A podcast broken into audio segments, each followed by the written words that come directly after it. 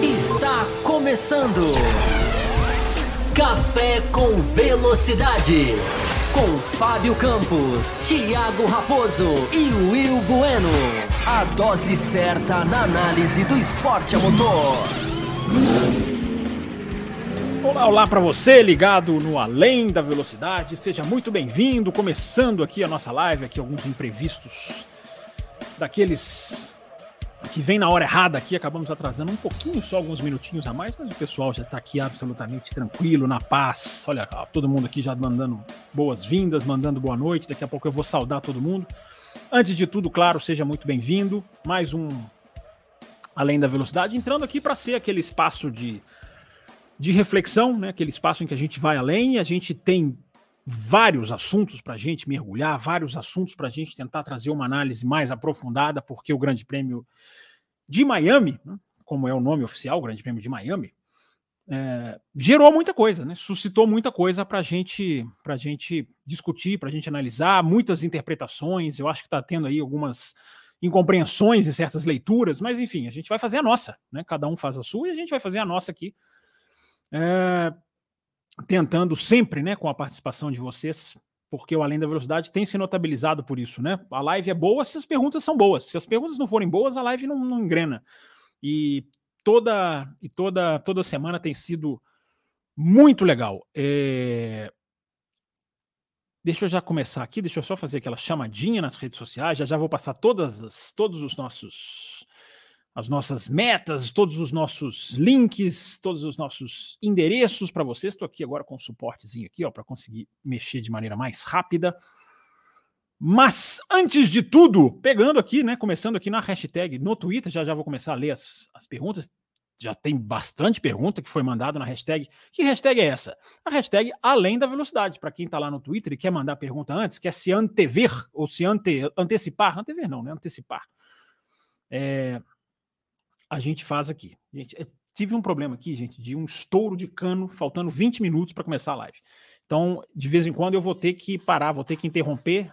Tá vendo? Estão chamando aqui, enfim, tá, tá, tá, uma confusão aqui. Enfim, eu tinha, uma, eu tinha duas opções: ou eu não fazia live, ou eu adiava a live por uh, meia hora, 40 minutos, ou eu ligava o modo inundação. Então, eu liguei o modo inundação. De vez em quando eu vou ter que parar aqui para monitorar, para ver se a água não está batendo aqui nos meus pés ok? Mas tá, vamos lá, vamos, vamos, vamos, porque o importante é fazer a live, o importante é engrenar aqui e fazer com que a gente tenha aquele nosso bate-papo. Já tá chegando o superchat aqui, já tô vendo piscar a luzinha verde aqui. É...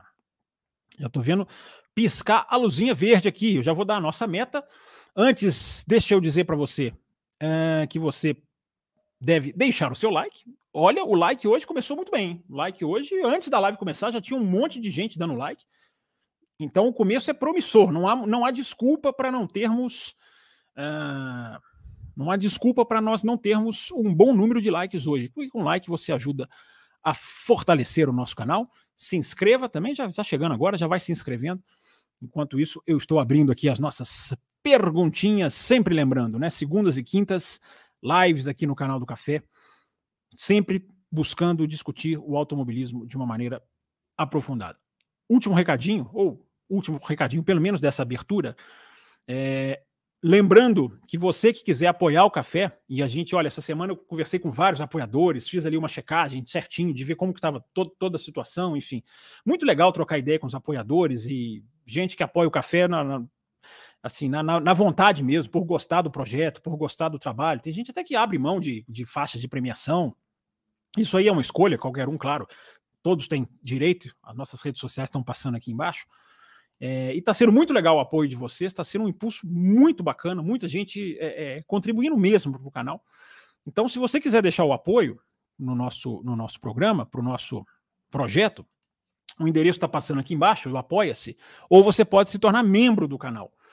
E, e, é importante lembrar que nas quatro faixas que a gente tem, café com leite, cappuccino, extra forte e premium, Café com leite você é a mais é a faixa é a faixa base, você já tem um grupo de WhatsApp lá muito movimentado com o pessoal. A faixa cappuccino você já recebe programa extra toda segunda-feira, pós corrida de Fórmula 1.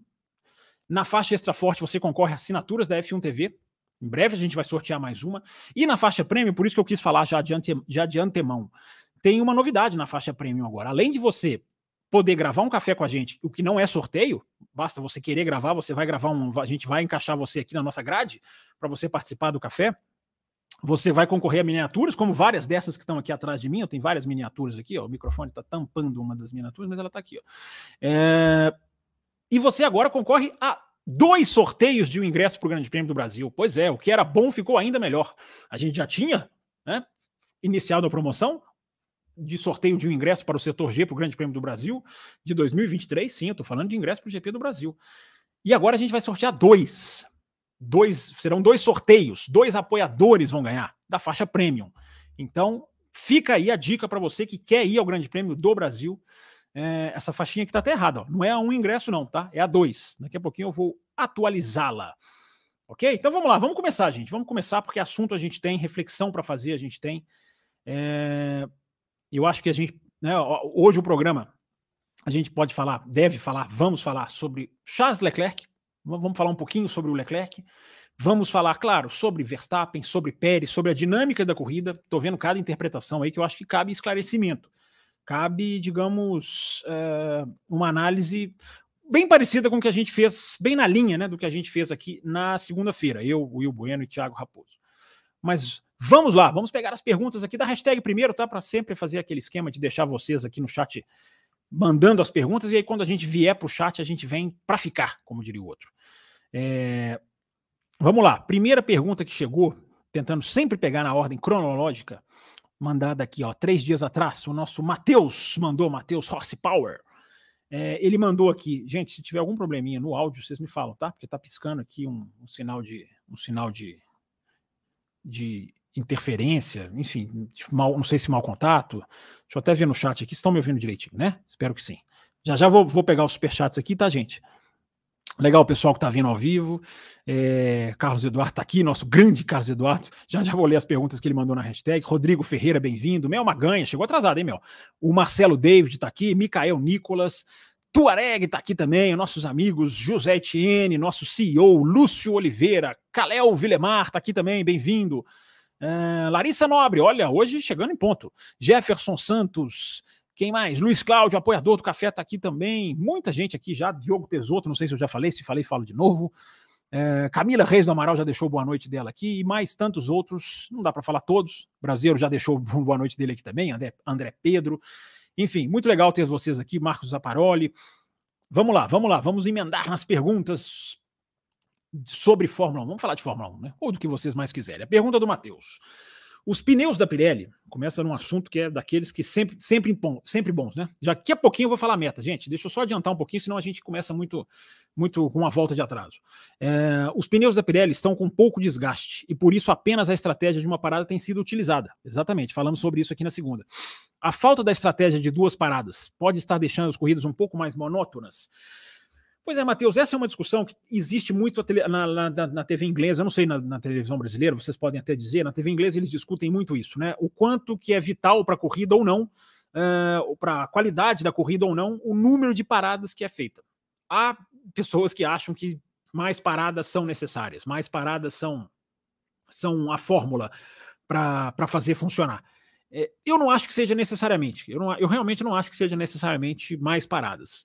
Porque você pode ter mais estratégia? Pode ter, só que você pode ter também, Matheus, mais pilotos apostando muito na estratégia, mais equipes investindo mais na estratégia. A estratégia passa a ser mais vital.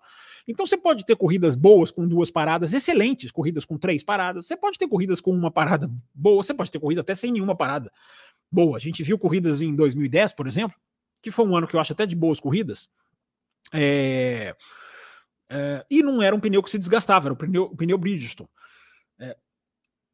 O que a questão, Matheus e ouvintes, é a necessidade de poupar pneu. Porque a gente viu, a gente falou sobre isso aqui na segunda-feira. Eu acho que a câmera tá andando sozinha, mas enfim, enquanto não tiver tudo inundado aqui, pelo menos tá, tá, tá bom. É... Eu acho que a gente falou sobre isso na segunda, né? A gente, a gente entrou sobre, a gente entrou um pouco nesse assunto na segunda-feira. A gente teve o pneu branco, dessa vez que foi chamado de pneu ultra durável. Ele não se desgastou, a Pirelli fez os cálculos de que o pneu era idêntico no começo do stint e no final. Isso para mim é quase inédito na Fórmula 1 moderna, claro que não na história da Fórmula 1, mas com esse tipo de pneu, é uma situação quase inédita. Só que, porém, no entanto, todavia, é, os pilotos têm, ainda têm a necessidade de poupar. Não é porque o pneu não se desgastou que todo mundo enfiou o pé e foi a Fórmula 1. A gente teve um exemplo de uma Fórmula 1 diferente. Não, o pneu não se desgastou. Mas a necessidade do pneu, a necessidade do pneu ser preservado, ela estava lá. Ela estava lá a todo momento. É, então, é, Matheus, eu acho que não é exatamente a solução. Depende muito da configuração de corrida, da configuração da pista. Hoje a gente tem um pneu ultra sensível à temperatura. A gente pode entrar nisso aqui, a gente deve entrar nisso aqui falando mais da corrida. Eu acho que muita gente não entendeu isso. Até, até coloquei isso no meu Twitter lá agora há pouco. É, é um link de um texto que tem no site da Fórmula 1, excelente. Eu não consegui puxar o link, mas eu coloquei lá o print para as pessoas identificarem, quem quiser ir atrás falando. O texto, é, inclusive, é de segunda-feira. É, falando como a influência da chuva do sábado para o domingo muda completamente um grande prêmio, principalmente numa pista verde como Miami. E muita gente não entendeu. Eu acho que muita gente prefere entrar nessa, nessas, nessas teorias né, de, de, de, de Red Bull. Nossa, eu estou vendo cada coisa. Se o cara não faz um stint bom, significa que a equipe prejudicou. Cara, eu, eu acho essa análise assim completamente desvirtuada. Mas, enfim, cada um com a sua.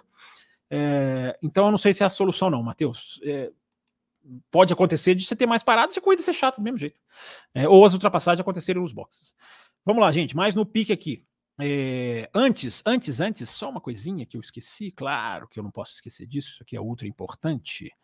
A chave Pix para você fazer o seu super chat, tá? Tem super chat aqui, tem super chat quem quiser fazer via Pix. Hoje a nossa meta é de 18 super chats, a gente estende o programa, o programa tem uma hora de duração.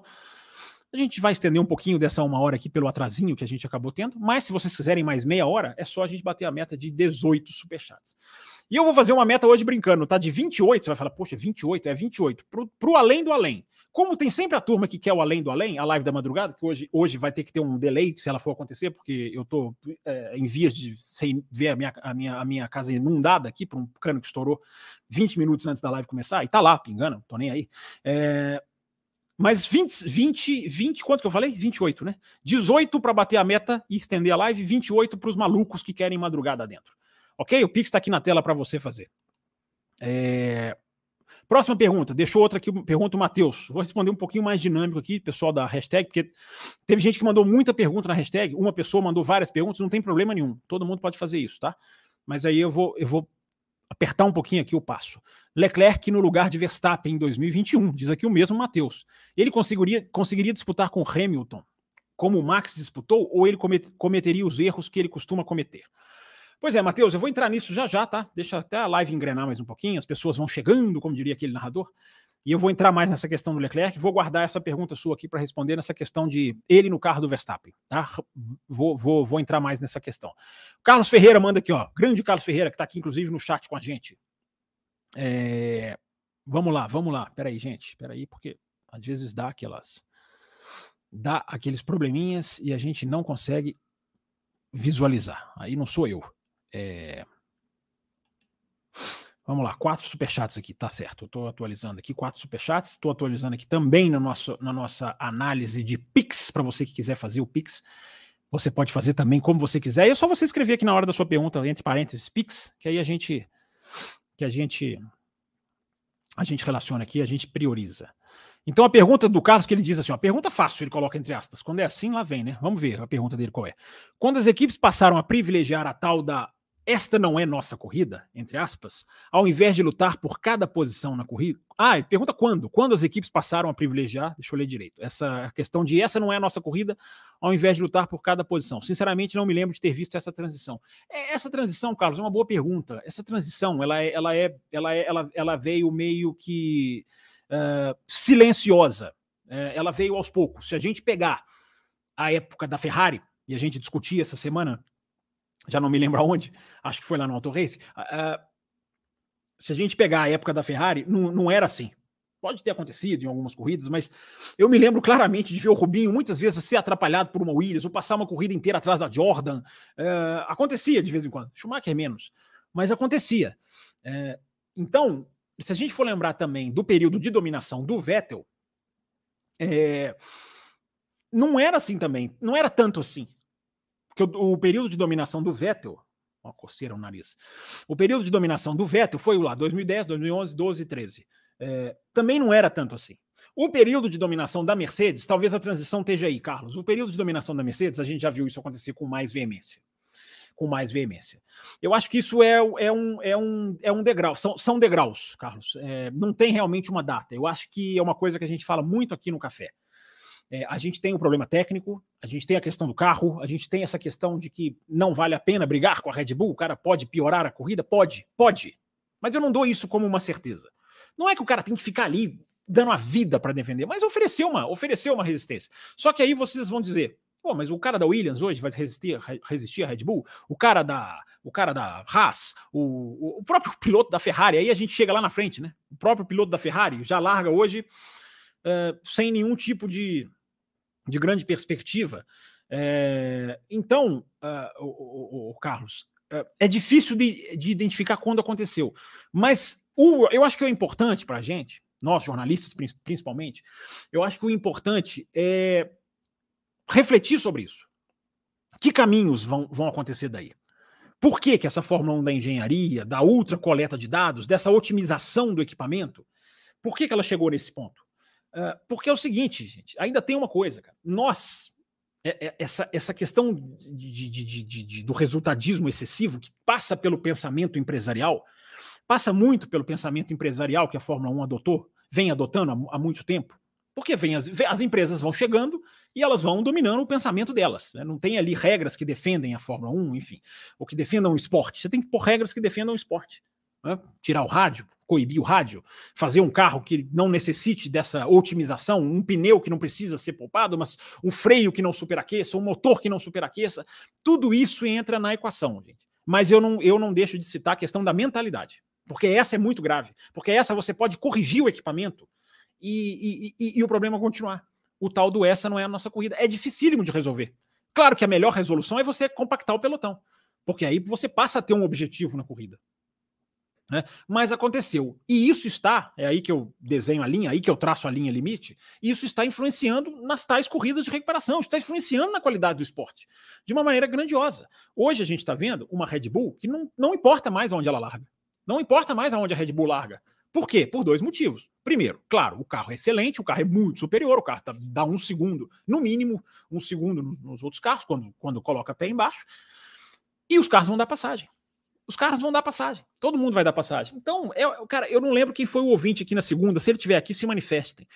Tem um ouvinte, teve um ouvinte aqui na segunda e ele falou uma coisa muito interessante. Ele falou: Cara, hoje é melhor você largar e pegar tráfego. Se bobear, largar em nono, como o Verstappen largou, e pegar tráfego, porque o tráfego vai mais te ajudar do que te atrapalhar. Porque não só os caras vão dar passagem, como você vai abrir a super asa que a Red Bull tem, no caso da Red Bull, estamos falando da Red Bull, né, um exemplo atual da Red Bull. É... Então, é... É, são reflexões, cara, né? São reflexões que a gente tem que fazer. Muito, é muito, é muito, é muito necessário. São muito necessárias essas, essas reflexões, porque é, é, é a gente entende os motivos. Mas aí, nós vamos cruzar o braço e falar é assim? Nós vamos dizer, ah, não deixa assim, chegou, aconteceu. Não, a função do jornalista, na minha opinião, cada um com as suas, com as suas ideologias, com as suas, enfim, com as suas filosofias. É, a função do jornalismo, para mim, do jornalismo, para mim não é aceitar isso, cara. É o que eu chamo de jornalismo aceitação. Eu não vou praticar isso. Então eu entendo os argumentos técnicos que todos, todos colocam. Todos os que eu vejo colocar argumentos técnicos não são argumentos técnicos furados, são argumentos técnicos disso, da otimização. O cara não vai prejudicar o pneu, vai no lado de fora, o pneu sujo, o cara não volta a ter o mesmo rendimento. É, tudo isso é tudo isso é válido, mas nós vamos parar aí? Nós vamos chegar apenas relatar o problema e seguir a vida? Não, nós temos que discutir. É preciso se discutir isso. E o pensamento empresarial é muito parte disso. Esse é o que eu bato, porque esse faz o jogo de equipe, que, que o cara em 17 tem que dar a posição para o cara, para o companheiro que está em 18. É, enfim. A discussão é longa, a discussão é grande. Vamos lá, gente. Perguntas excelentes, mais uma vez, puxando assuntos relevantes. Isso é muito legal. Uh, o Carlos coloca aqui também, ó, analisar os dois últimos anos da Mercedes como ruins não seria muito resultadismo. Claro que se espera que eles briguem por campeonatos, mas hoje quem pode brigar se não a Red Bull? É, não, eu acho que chamar de ruins não é resultadismo nesse caso, não, Carlos, porque há uma queda, há uma enorme queda, há uma incompreensão do carro. Obrigado, ah, Mel Maganha, não vou contar o seu nome que está aparecendo aqui para mim, Mel. E o José Etienne, já chegaram aqui no Pix, vem o nome. Já chegaram dois Pix aqui, tá aqui piscando aqui. Obrigado, gente. Já já vou priorizar aqui as mensagens de vocês também. É, então, o, Carlos, é, talvez você esteja, você esteja querendo dizer que existe algo positivo na Mercedes, existe um crescimento e que ninguém enfrenta a Red Bull. Talvez é a última frase que você fala aqui. Ó. Hoje quem pode brigar se não a Red Bull? É... Eu até concordo com isso, cara, mas a Mercedes caiu e a Mercedes está perdida. Eu acho que esse é o grande problema, mais do que qualquer resultadismo, Carlos. Esse é o grande problema. É o grande problema é que a Mercedes caiu e a Mercedes não acha o caminho direito. Não acha o caminho correto. Agora nós vamos ver. Imola, vão chegar os primeiras, as primeiras atualizações. Claro que ninguém vai, ninguém sem consciência vai esperar que venham atualizações que mudem o jogo. Já pensou se acontece? Mas não é a tendência. A tendência é uma atualização que vai começar a ser desenvolvida. Para qual andar a Mercedes vai? A gente não fala aqui que a evolução do carro é cada andar do prédio. Você vai construindo você vai aprendendo o carro. É como, se, é como se você construísse um andar do prédio em cima do outro. A Mercedes vai conseguir já começar no segundo andar ou ela vai voltar lá para o primeiro andar? Superchats estão chegando. Estou gostando de ver. Isso aí, gente. Vamos fazer, vamos fazer superchats, seja via Pix, seja como vocês quiserem. Recebi uma notificação aqui. Daqui a pouquinho, atual... Antônio Carlos Fonseca. Chegou, Antônio Carlos. Eu vou passar a dar mais pontos para superchats via Pix em breve, tá, gente? Eu vou estudar aqui umas metas aqui, umas coisas legais para a gente fazer. Vocês querem além da velocidade mesmo, né? Vocês querem além do além, vocês querem madrugada, vocês querem ver a minha casa inundada aqui. Daqui a pouquinho eu vou ter que parar lá para ver como é que tá a situação. É... Vamos lá, vamos lá, vamos continuar rapidinho aqui. Vamos lá. No pique, como diria o outro, para você, diz o Carlos mandou outra pergunta aqui, para você o Verstappen já ocupa um lugar na história acima de pilotos como Prost, Piquet, Lauda, Hamilton e até mesmo Vettel. Do Vettel, eu acho que o Verstappen já ele é um cara mais, eu não vou dizer mais na história. É, se bem que eu tenho que dizer, né? A sua pergunta foi lugar na história. É, não é necessariamente quem é melhor, né? O que é bom, né? Porque ficar comparando também. É, o Vettel tá mais na história do que o Verstappen, porque tem quatro títulos, o Verstappen tem dois. Mas eu acho que o Verstappen já se misturou com essa turma aqui no sentido de histórico. É, o Prost não, o Prost é tetracampeão do mundo, o Lauda é mais, é mais mitológico, do que o Piquet eu acho que já. É, do que o Hamilton, há uma diferença ainda de, de, volume de títulos que eu acho que enraiza mais o Hamilton do que o Verstappen. No braço, eu acho que a gente pode discutir aqui alguns já está até melhor ou pior. Mas na, na, na, na o lugar na história que você pergunta, ele, ele já tem, ele já tem. Agora, onde, quem está melhor, um pouquinho melhor, um pouquinho na frente, aí é, é difícil de, de colocar. É... Vamos continuar, vamos continuar. Ah, o Carlos mandou uma pergunta aqui, essa eu já até respondi lá no Twitter, mas deixa eu ler para vocês aqui. Ó. Gente, não tem problema nenhum mandar várias perguntas, vocês podem mandar quantas perguntas vocês quiserem. É...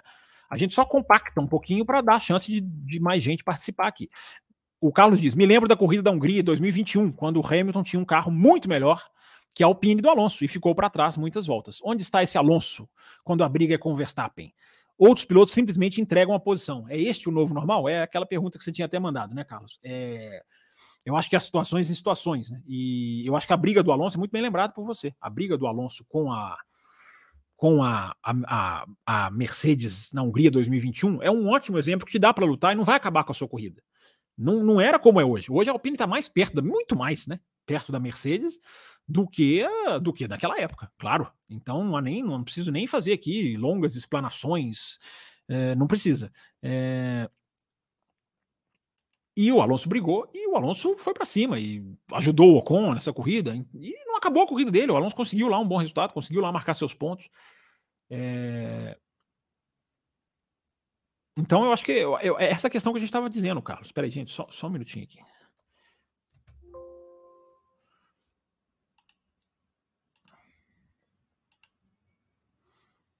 É, vamos lá, vamos continuar. Obrigado, Carlos, pela sua pergunta. Mais uma última do Carlos aqui no, na hashtag. Esperava mais público na pista em Miami e vi que a audiência da Band foi muito aquém do esperado. Isso já pode ser efeito da superioridade da Red Bull pelo segundo ano, pelo segundo ano seguido? Carlos, eu acabei de colocar no meu Twitter, inclusive, a audiência na televisão americana, né, os números da audiência nos Estados Unidos, da, da, da, da, da ABC, né? E e a audiência da Fórmula 1 nos Estados Unidos caiu no Grande Prêmio de Miami. Comparando Miami com Miami. O que, o que me impressiona, cara. Me impressiona porque Miami é um, ainda está no efeito novidade. É, a Fórmula 1 ainda está no efeito crescimento nos Estados Unidos. Coloquei até lá no Twitter, no meu Twitter pessoal, tá, gente? Tem o, o Twitter arroba Café Velocidade e tem, e tem, tem o meu Twitter que é o arroba CampusFB. Deixa eu colocar, deixa ele aqui na tela, aqui no cantinho. É, e eu coloquei lá porque é, é surpreendente. Eu, eu acho que é surpreendente. E eu acho que tem muito do efeito Verstappen. pode ter muito do efeito Verstappen, sim. Não, posso dizer que não. Alguém pode dizer que não. Não, a queda de, de, de audiência numa televisão ou no Grande Prêmio dos Estados Unidos, eu não estou dizendo que é uma tendência, que a audiência está despencando no mundo inteiro, eu não estou dizendo nada disso. Estou colocando números lá, coloquei números lá do Adam Stern, que é um cara pesquisador de audiência americano, e, e são números, fatos, né? É, e dados, né? Mais do que fatos, é dados. Fatos já, essa palavrinha já até meio que banalizou, né? É, embora ela seja embora ela seja correta e bem empregada na maioria das vezes. É...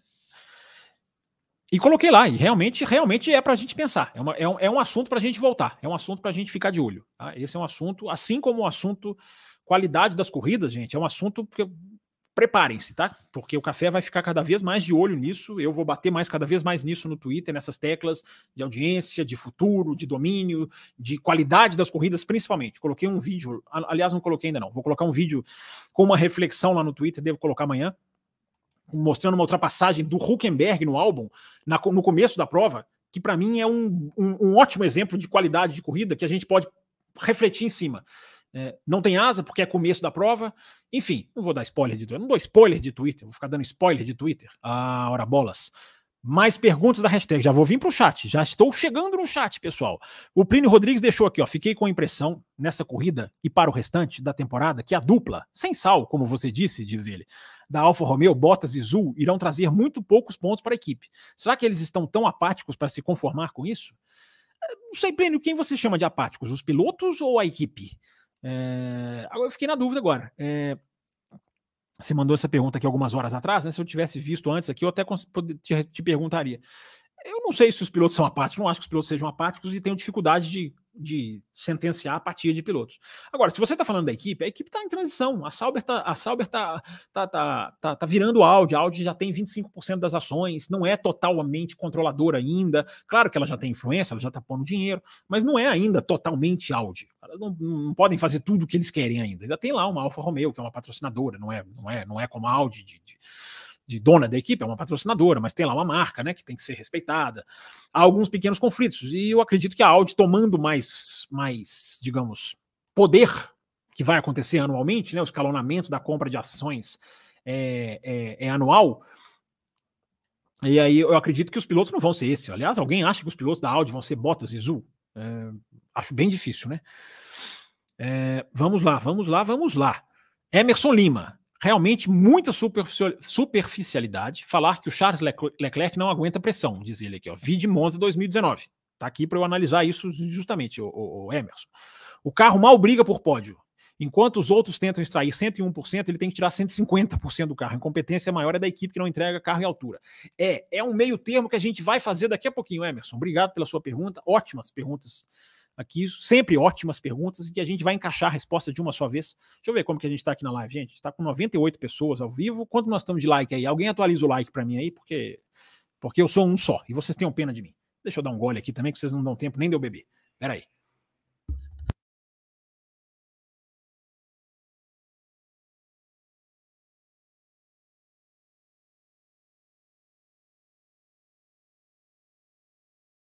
Peraí, gente, vou pedir alguns segundos só para ver se a inundação aqui continua no meu aqui no meu no meu estúdio.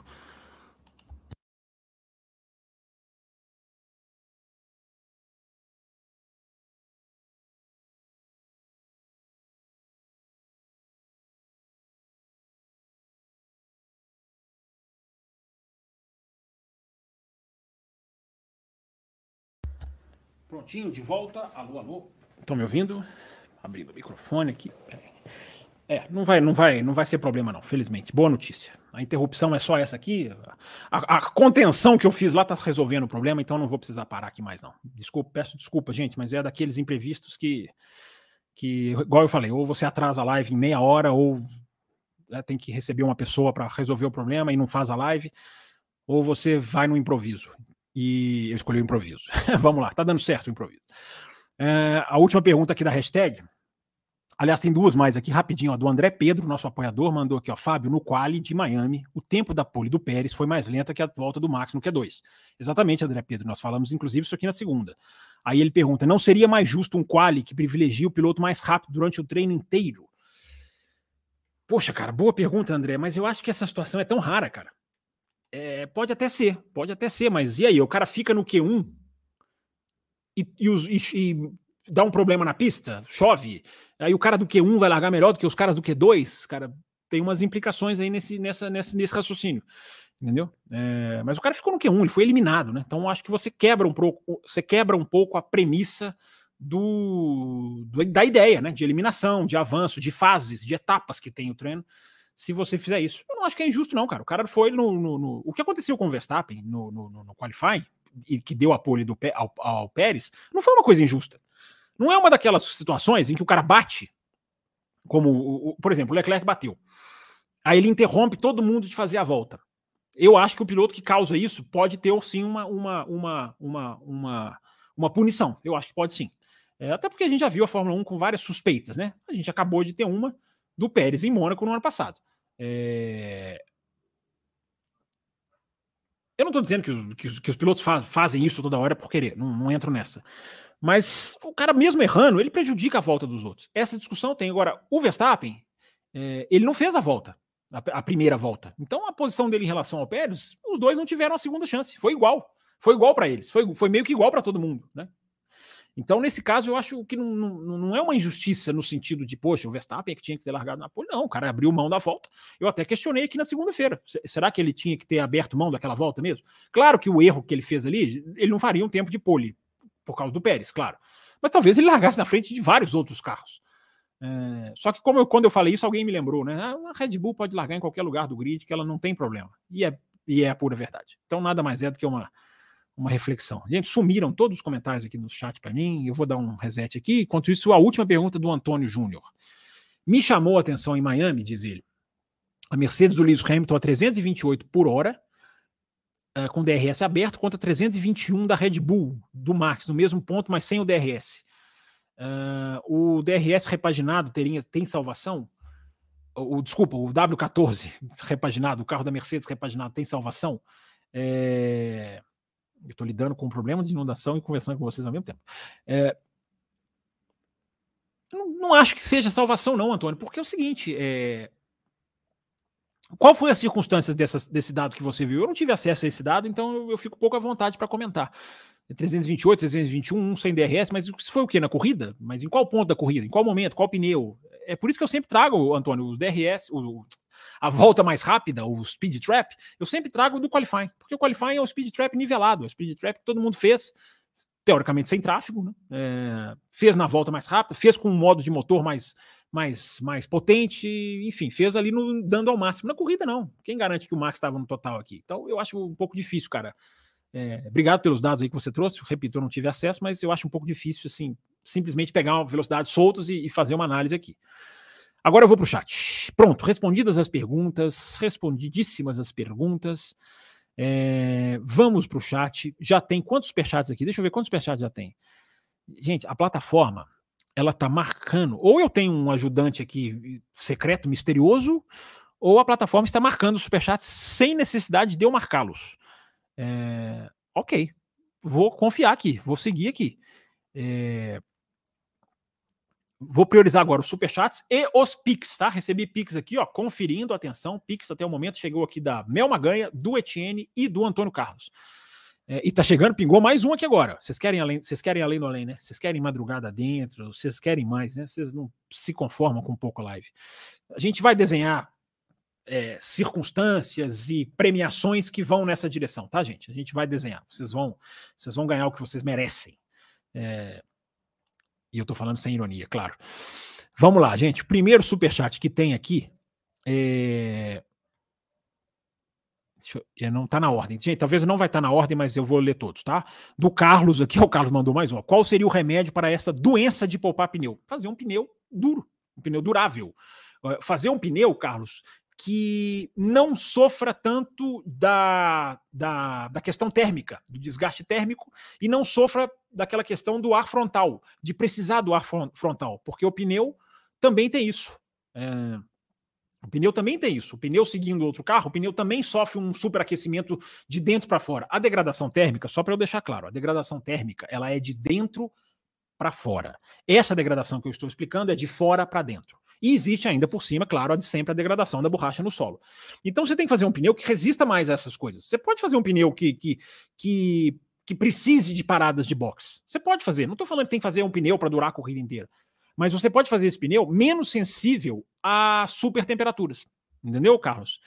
É, eu acho que essa sintonia do, do pneu pode ser feita. Mas, Carlos, eu também vou te contrapor com a seguinte questão. Poupar pneu por si só não é uma coisa anti-automobilística.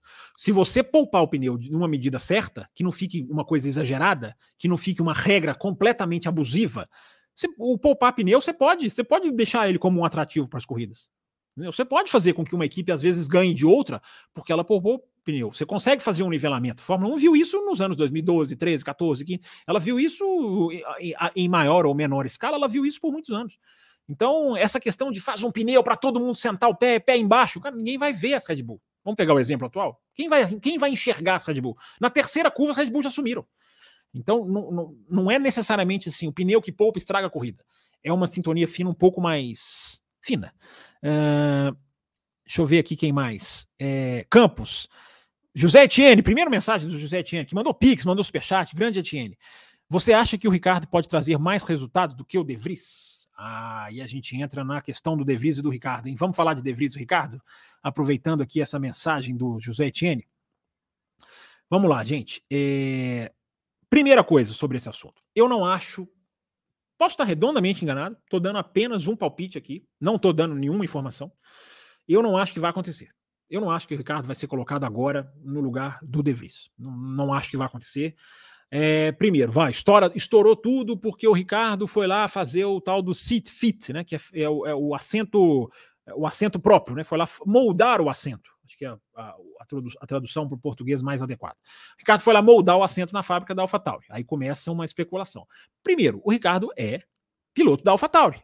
Porque como piloto reserva da Red Bull, isso aconteceu com o Buemi por muitos e muitos anos. O piloto que é reserva da Red Bull é o piloto que é reserva da AlphaTauri. Então, existe isso que primeiro já tem que ser considerado. É, segundo, eu vou falar para vocês, tuitei sobre isso hoje também. Eu vou falar para vocês, deixa eu voltar o Pix aqui na tela, porque eu esqueci de voltar. É,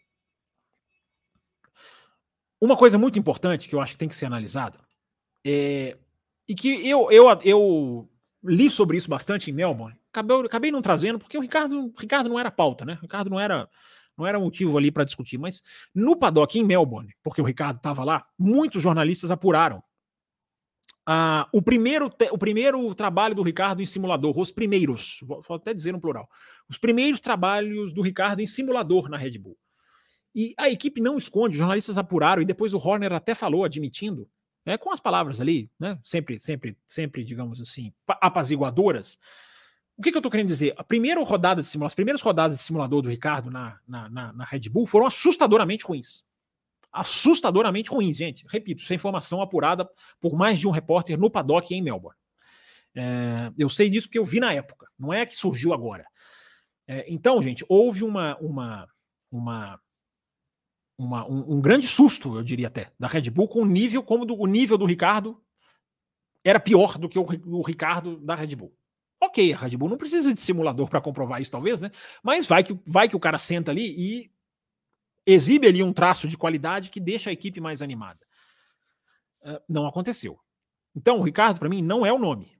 Não é o nome. Ele pode ser lá na frente, porque hoje também, hoje, ontem, enfim, saiu essa semana o anúncio de que o Ricardo vai andar com a Red Bull, com o carro RB19, o carro atual da Red Bull, vai andar em Silverstone, não é isso, gente? É, se eu tiver errado, alguém me corrige. Vai andar em Silverstone num teste de pneu da Pirelli. O Ricardo vai guiar. Ali o cara vai ter a primeira, digamos assim, primeiro contato de verdade com o carro, porque simulador é simulador, né? Por mais que ele seja bem, é, que ele replique bem, é, carro da pista é o carro da pista. Perdão. É, então, gente, o começo da análise, para mim, a análise começa por aí. Só que, aí vamos lá, vamos além? Vamos além? Vamos fazer o nome, vamos fazer jus ao nome do programa? Vamos além? É... Essas notícias vazam por quê, né, cara? Será como que surge a notícia? É, é, como que surge essa notícia especificamente? Alguém viu? Uh, alguém apurou? É uma coisa de um repórter? É uma coisa que a equipe põe no, mer no mercado, digamos assim, no, no, no, no mercado de notícias? A equipe solta para o mundo. Eu fico pensando, qual o interesse dessa notícia agora? Ricardo vai fazer um ajuste de assento na AlphaTauri. Será que a equipe está jogando essa notícia? Porque equipe de Fórmula 1 fazem isso. Joga notícia, causa manchetes, tem um impacto de pressão. Um impacto de pressão no De Vries, pode ser, pode ser. Uh, porque eu fico pensando, vocês já pararam para pensar nisso? Esse, esse, é o objetivo dessa live aqui, né, gente? Vocês já conhecem, todo mundo que está aqui, ou a maioria, todo mundo, eu espero que não, que eu espero que estejam novos, novos é, é, acompanhantes do Além. Aliás, se você for novo, estiver conhecendo o nosso canal, por favor, se manifeste. É... Mas vocês conhecem que é a nossa pegada. E eu faço essa pergunta para vocês. Por que, que essa notícia história assim? Que é uma coisa normal. O cara, piloto da equipe, vai lá fazer um ajuste, um assento para estar tá ali disponível, caso tenha, tenha que sentar na, na, na, na, na AlphaTauri. Eu fico até pensando se o assento da Red Bull não serve, porque ele já tem um assento, aparentemente, da Red Bull, né? É, não serve, mas não serve porque cada projeto é diferente, né? O cockpit pode ter alguma coisa diferente, uma pequena ondulação, você já tem que fazer um outro bico, um outro bico, não, desculpa, um outro banco, um outro assento. É, então, eu fico pensando, qual o interesse dessa notícia vazar? Quem vazou? É a Red Bull que joga essa equipe, essa, essa, essa notícia para o mundo? É, é, um pensamento para a gente ter aí. Por que agora? É, e aí a gente começa a fazer análise. É, primeiro, primeiro, sobre o De Vries. Eu acho também, tirar o cara com cinco corridas, gente, eu acho um enorme exagero. Fazer isso com um cara com cinco corridas é um enorme exagero. Quem acompanha o café sabe muito bem que Nós falamos aqui o ano passado, eu falei, a minha opinião do Will e do Raposo pode ser diferente. Uh, o De Vries não é um super piloto. Nunca foi. Nunca foi. Olha, se tem um piloto que eu vi bastante em categoria de base, foi o De Vries. É um bom piloto? É um bom piloto. Mas não é um super piloto. Não é um super piloto. Nunca foi. Ganhou a Fórmula E, já falei isso aqui várias vezes, no ano em que a Fórmula E tinha um regulamento que tinha uma certa aleatoriedade. Existe isso? Aleatoriedade, existe essa palavra? Acho que existe, né? O regulamento tinha um fator aleatório uh, que não é que o De Vries não mereceu, claro que ele mereceu, mas o, o, regulamento ele tinha um elemento de, de fazer com que quem está atrás tinha um privilégio no final de semana seguinte, um dia embolar o campeonato, enfim, o regulamento lá do qualifying. Então, eu não estou tirando o mérito do, do De Vries, mas ele não foi um campeão puro de, na velocidade pura, vou dizer assim. É, na Fórmula 2, ele não foi um campeão também que, que convenceu. Ah, Fábio, você está dizendo que ele não merecia uma vaga na Fórmula 1? Claro que ele merecia. A gente também já falou isso aqui no café várias vezes. O De Vries merecia, porque o cara foi lá, ganhou a Fórmula 2, ganhou a Fórmula E. Só que muita gente se deixou levar pela corrida da, da de Monza. É, e eu nunca me deixei levar por aquela corrida de Monza, cara.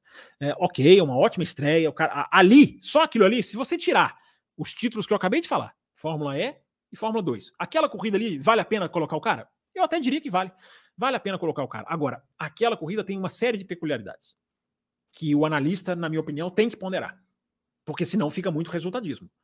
Uh, e o resultadismo ele é um, ele é um, ele é uma, ele é uma sombra que segue toda análise que a gente faz, toda análise minha, sua, de qualquer um. Uh, o que, que aconteceu naquela corrida ali? Primeiro, a Williams tem, gente, isso não é, eu já falei isso aqui no café, isso não é, isso é informação, tá? Isso é informação. A Williams tem uma tabela pregada lá na, na, na fábrica dela eu não sei se na sala de alguém, se no escritório, se lá na frente para os mecânicos, não sei. Mas a Williams tem lá uma lista que ela faz, não sei, até se em tom bem humorado, dos melhores, do melhor para o pior autódromo. Assim, ó, o autódromo mais, mais uh, digamos que mais se encaixa com o carro, isso em 2022. Uh, eh, o primeiro da lista era Monza. Por quê? Porque a gente já falou aqui várias vezes. A Williams tem muita velocidade reta, porque não tem downforce. Onde tem curva, complica a Williams. O carro desse ano melhorou um pouco nisso, melhorou um pouco nisso. Mas o ano passado era muito mais assintoso. Então, Monza era o primeiro nessa lista. Era o primeiro nessa lista. Devia estar ali com Spa. Enfim, era, um, era uma pista muito para Williams. Ah, Fábio, mas você está diminuindo o cara. Eu não estou diminuindo o cara. Porque a gente tem que ponderar também a, o, o, o, o, excesso de punição que teve naquela corrida. O De Vries era para largar em 13 terceiro, quarto, e foi largar lá, em, no, lá na zona de pontos. Ele teve mérito de ficar ali, ter a cabeça, ter o braço de segurar. Mas quando a gente vê a atuação do cara que estreia pontuando com a Williams em Monza, se a gente não decifrar isso, eu acho que a gente cai num resultadismo perigoso. Vou dizer para deixar bem claro, não estou dizendo que o cara não foi bem em Monza, repito o que acabei de falar. Talvez até mesmo a chance da Fórmula 1, de, de, de o merecimento de estar na Fórmula 1, talvez até exista ali, ali mesmo.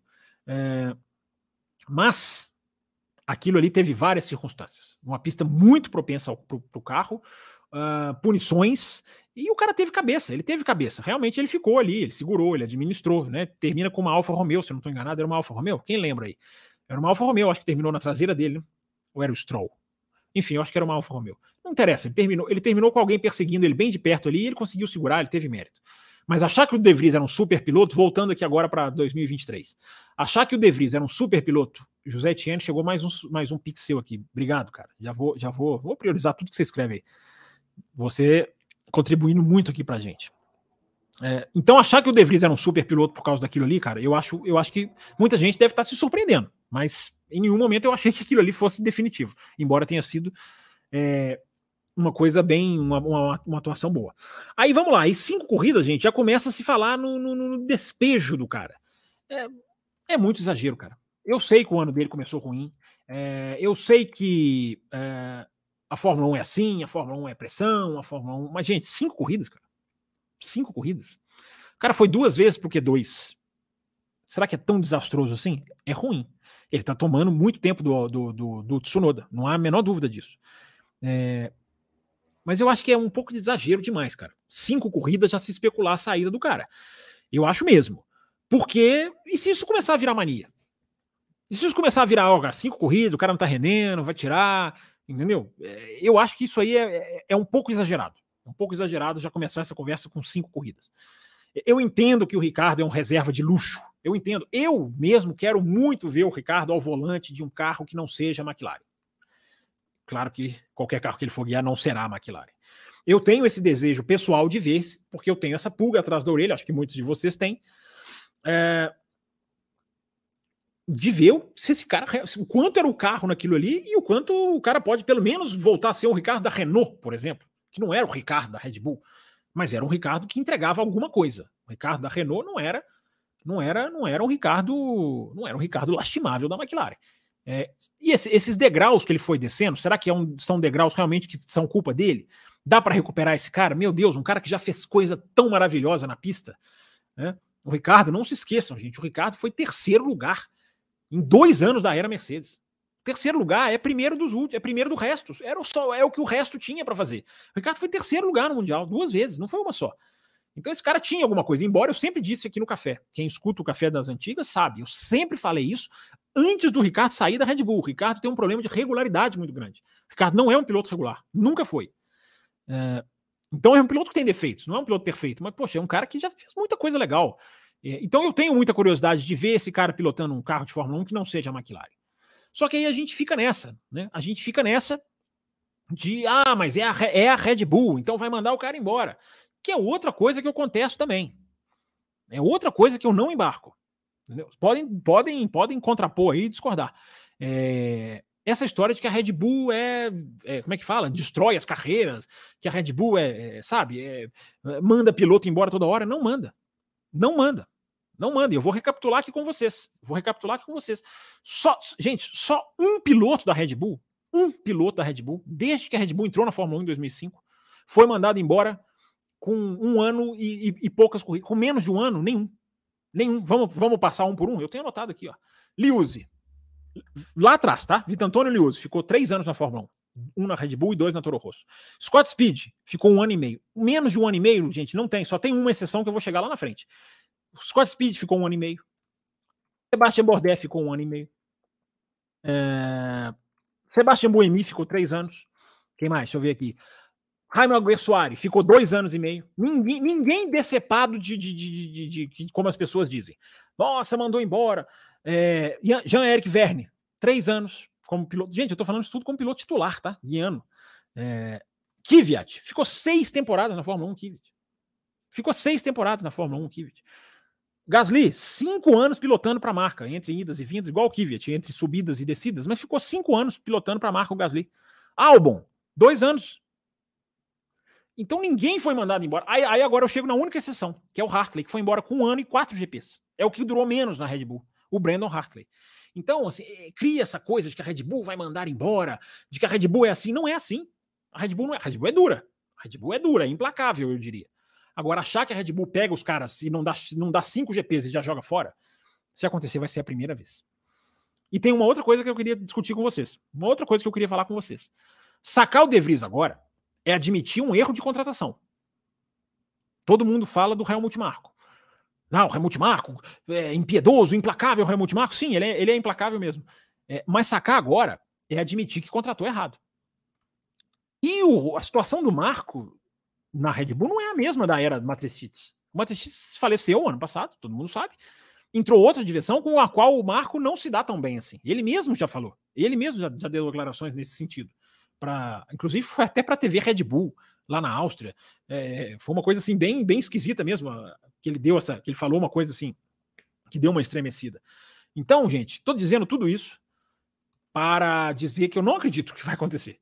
Não acredito. Não estou dizendo que não vai, tá? Não estou dizendo que não vai, até porque a morte do Matistitz pode pode né, fazer com que algumas outras coisas sejam sejam sejam alguns outros caminhos sejam sejam tomados.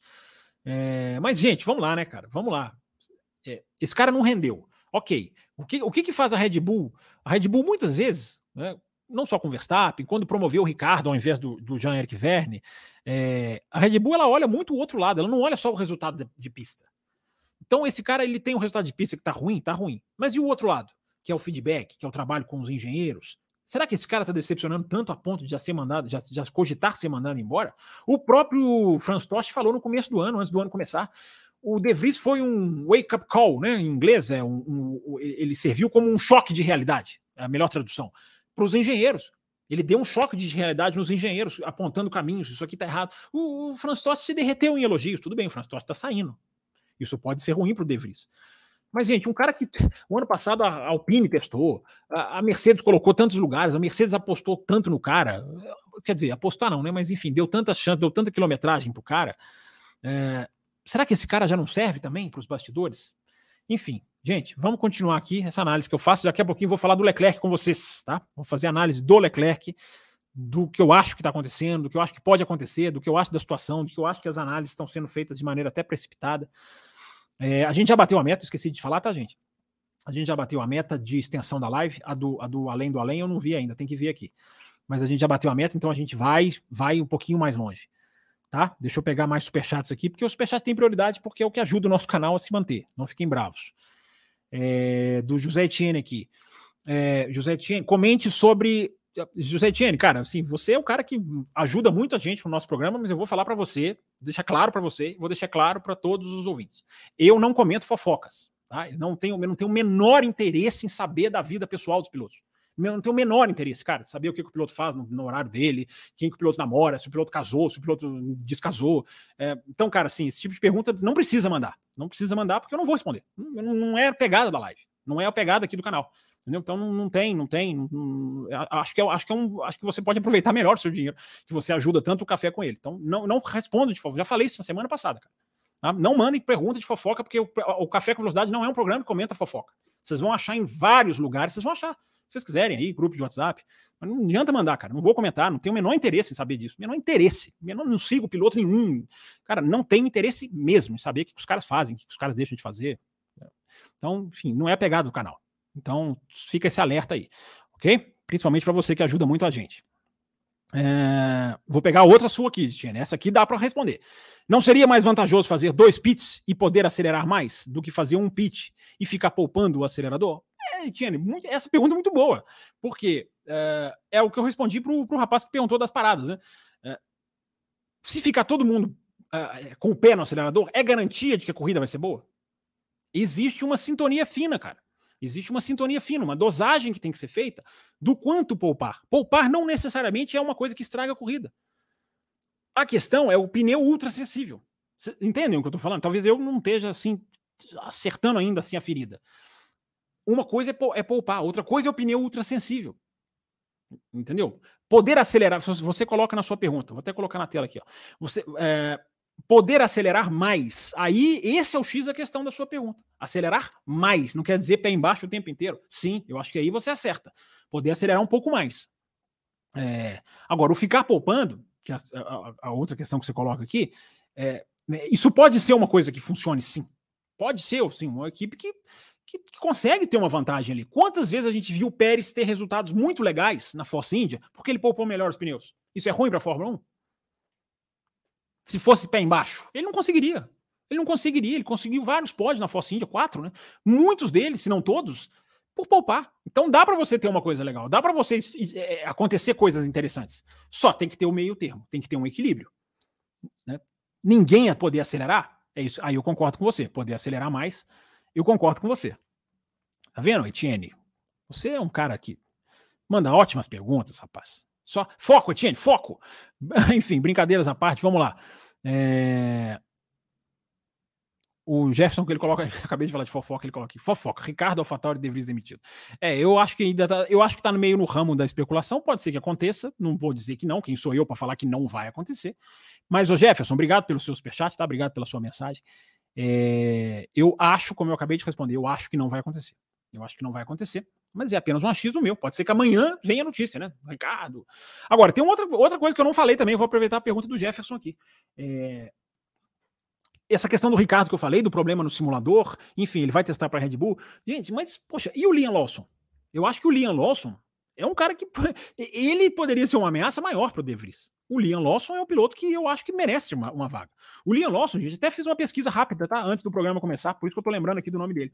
O Liam Lawson, gente, ele tá disputando a Super Fórmula japonesa, que muitos de vocês já, já ou já assistiram, ou já pelo menos ouviram falar, que é um campeonato muito difícil, cara. É um campeonato muito puxado, é um campeonato ali, um carro rapidíssimo, ali, pau a pau com a Fórmula 2.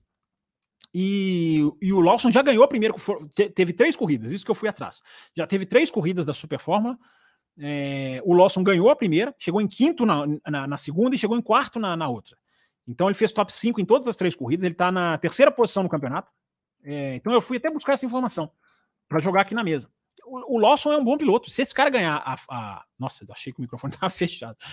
É, deu um. Bati o olho na luz aqui. É, a gente tinha todo mundo embora, né, cara? Meia hora falando de microfone fechado, é o trauma daquela edição.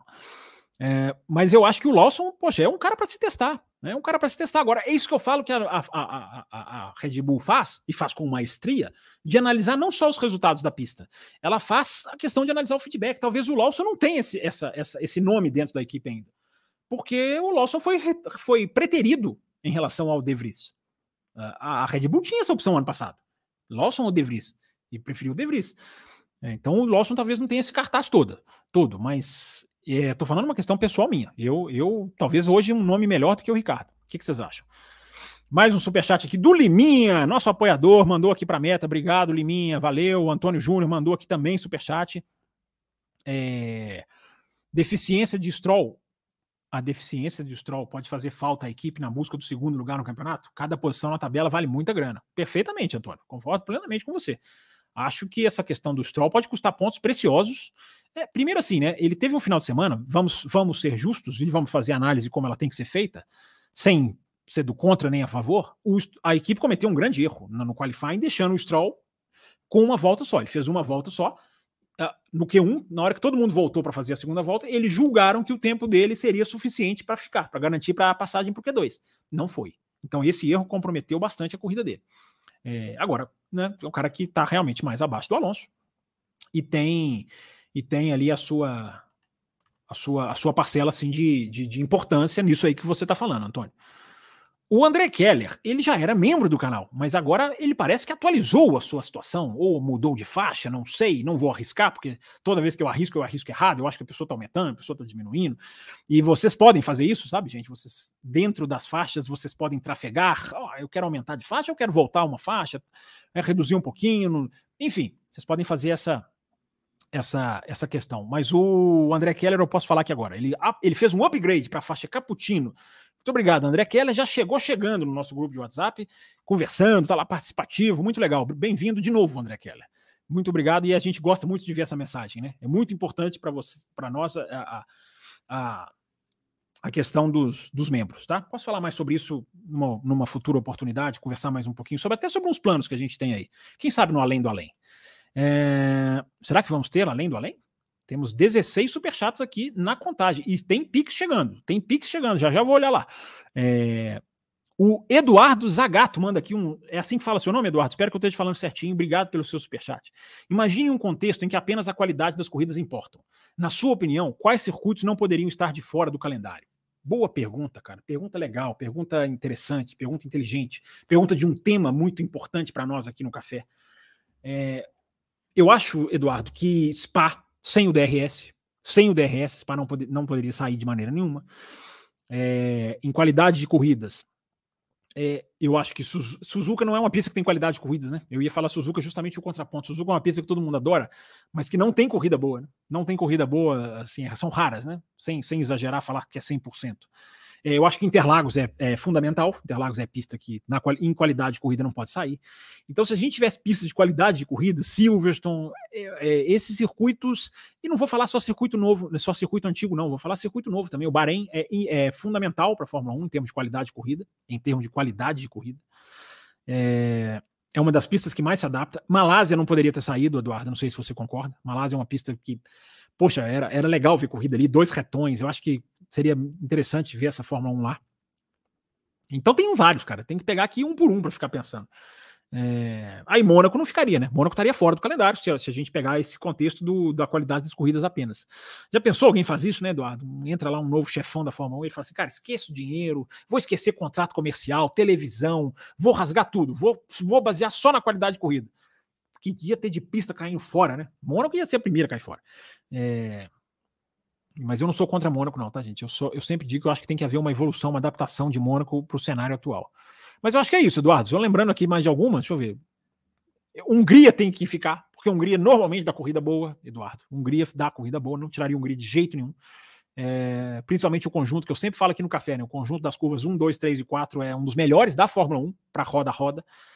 É, então tem várias aí, várias aí que ficariam.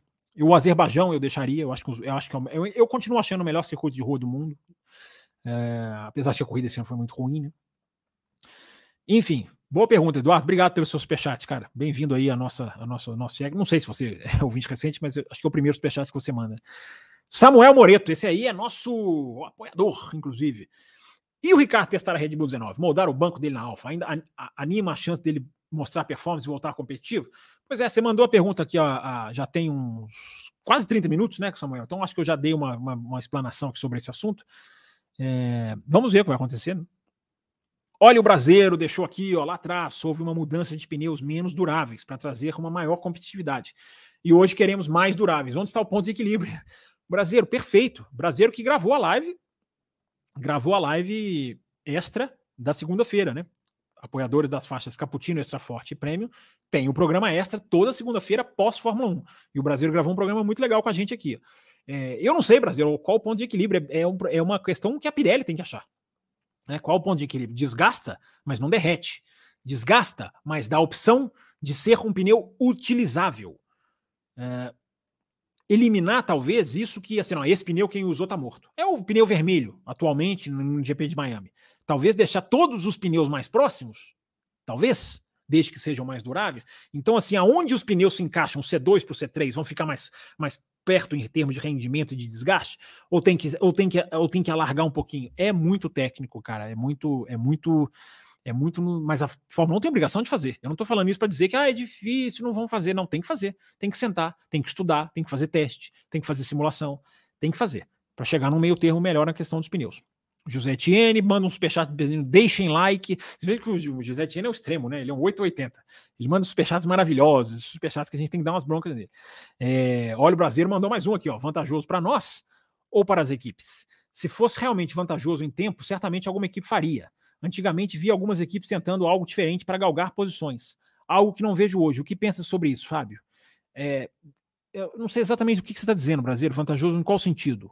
É porque, como eu estou lendo as mensagens com um pouquinho de delay, é, talvez eu não. Talvez você esteja falando de um assunto aqui que eu não estou vantajoso, que você diz o quê? É, o Carlos Eduardo, enquanto isso, eu vou lendo aqui outras aqui, o Carlos Eduardo. Podemos acreditar na declaração do Wolf sobre as atualizações do W14, que pode ser um blefe para não tirar o peso, ou pode ser blefe para não tirar o peso da responsabilidade. Mas blefe em que sentido, Carlos? Assim, as atualizações vão vir. Isso aí é isso aí vão vir. Não vai inventar atualização, não vai inventar. Não, não apareceu. Vai vir. Isso aí, o, o, quem escuta o café, e você escuta, Carlos, você vai se lembrar, e você, inclusive, lembra de várias coisas que a gente fala aqui.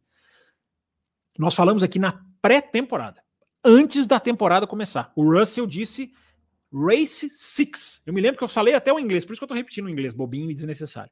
Corrida 6 é a próxima corrida. O Russell disse lá na pré-temporada, atualização, corrida 6.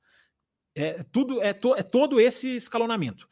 É, então, é, eu, a declaração que eu vi do Toto Wolff é o contrário de blefe, o Carlos. Ele até falou: olha, gente, não esperem milagre. Vai vir uma atualização, mas não esperem milagre. Olha o superchat do ZTN. Quantos superchats faltam para bater a meta? Tá contando os Pix da live Corujão? Tá contando os Pix. Os Pix contam sim. Eu já vou atualizar o número de Pix aqui, o, o, o, o meu caro José Etienne. Deixa só o sisteminha reiniciar aqui, né? Porque tem aquele negócio, né? Expira aqui, aí tem que acessar de novo o aplicativo. Enquanto eu vou clicando aqui, tem mais. Tá, o brasileiro esclarece aqui, o vantajoso que ele quis dizer é mais paradas. Então ele volta, voltando aqui a mensagem dele. Vantajoso para nós ou para as equipes? Se fosse realmente vantajoso em tempo, certamente alguma equipe faria. É, mas aí a questão, o, o, o, o brasileiro, que a gente está falando, é o pneu, hoje ele não é vantagem, porque o pneu não vai parar se o pneu não pede. Não vai parar à toa. Você, para quando você tem uma possibilidade do pneu te dar uma vantagem. O pneu mais novo te dá uma vantagem, seja undercut, seja overcut. Uh, então, a questão é justamente essa, Brasil. Hoje não é vantajoso, realmente não é. Mas ninguém vai parar se não for vantajoso, concordo com você. Mas, porém, contudo, todavia, no entanto, se mudar o pneu, as equipes podem ter que fazer. O, o, o Karun Shandok, por exemplo, ele sugere que passe a ser obrigatório usar os três pneus: o vermelho, o amarelo e o branco. Se você colocar isso, você obriga duas paradas. Entendeu? Ele defende essa teoria. Ele acha que isso vai fazer com que as corridas sejam melhores. Eu tenho minhas dúvidas. Mas, enfim, é uma discussão bem. Ela não tem certo ou errado. Ela tem, ela é, ela é difícil de, de, de, bater o martelo, né? Não tem certo ou errado. É, mas enfim, eu acho que é isso. Gente, vamos ler os, super os, os chats normais. Li todos os superchats. É... Aliás, não, pintou mais um aqui do Carlos. Saiu errado era para tirar dos seus ombros a responsabilidade de ter que responder porque não deu certo. é... Ah, tá. Você está dizendo que o Toto Wolff podia blefar para tirar dos ombros dele. Como eu te falei, não é, não é, não acho que é, porque ele mesmo já falou, gente, não esperem milagre, nós não estamos aqui. Atualizações não fazem milagres. E, enfim, é, essas declarações têm sempre uma estratégia, né? A gente sabe disso, né, Carlos? A gente fala muito isso aqui no café. Acabei de falar das estratégias por trás da declaração do, do, ou da informação do De, Vries, do De Vries lá, do banco, do Ricardo. Enfim, gente, antes de eu entrar nas mensagens normais, na ordem cronológica, na quem mandou mensagem aqui no começo, é, muita gente mandando mensagem, não dá para atender todo mundo. Vocês já entenderam esse problema, né? Por isso que a gente está fazendo um além do além, live extra, live prorrogação, enfim.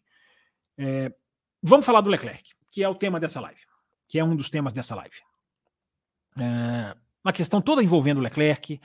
É, eu acho que é o momento de se discutir sim. Evidentemente, já vou falar isso logo de cara, porque pode ter gente que não vai entender a argumentação que eu vou seguir aqui. É, evidentemente, um piloto errar não faz parte do trabalho de um piloto.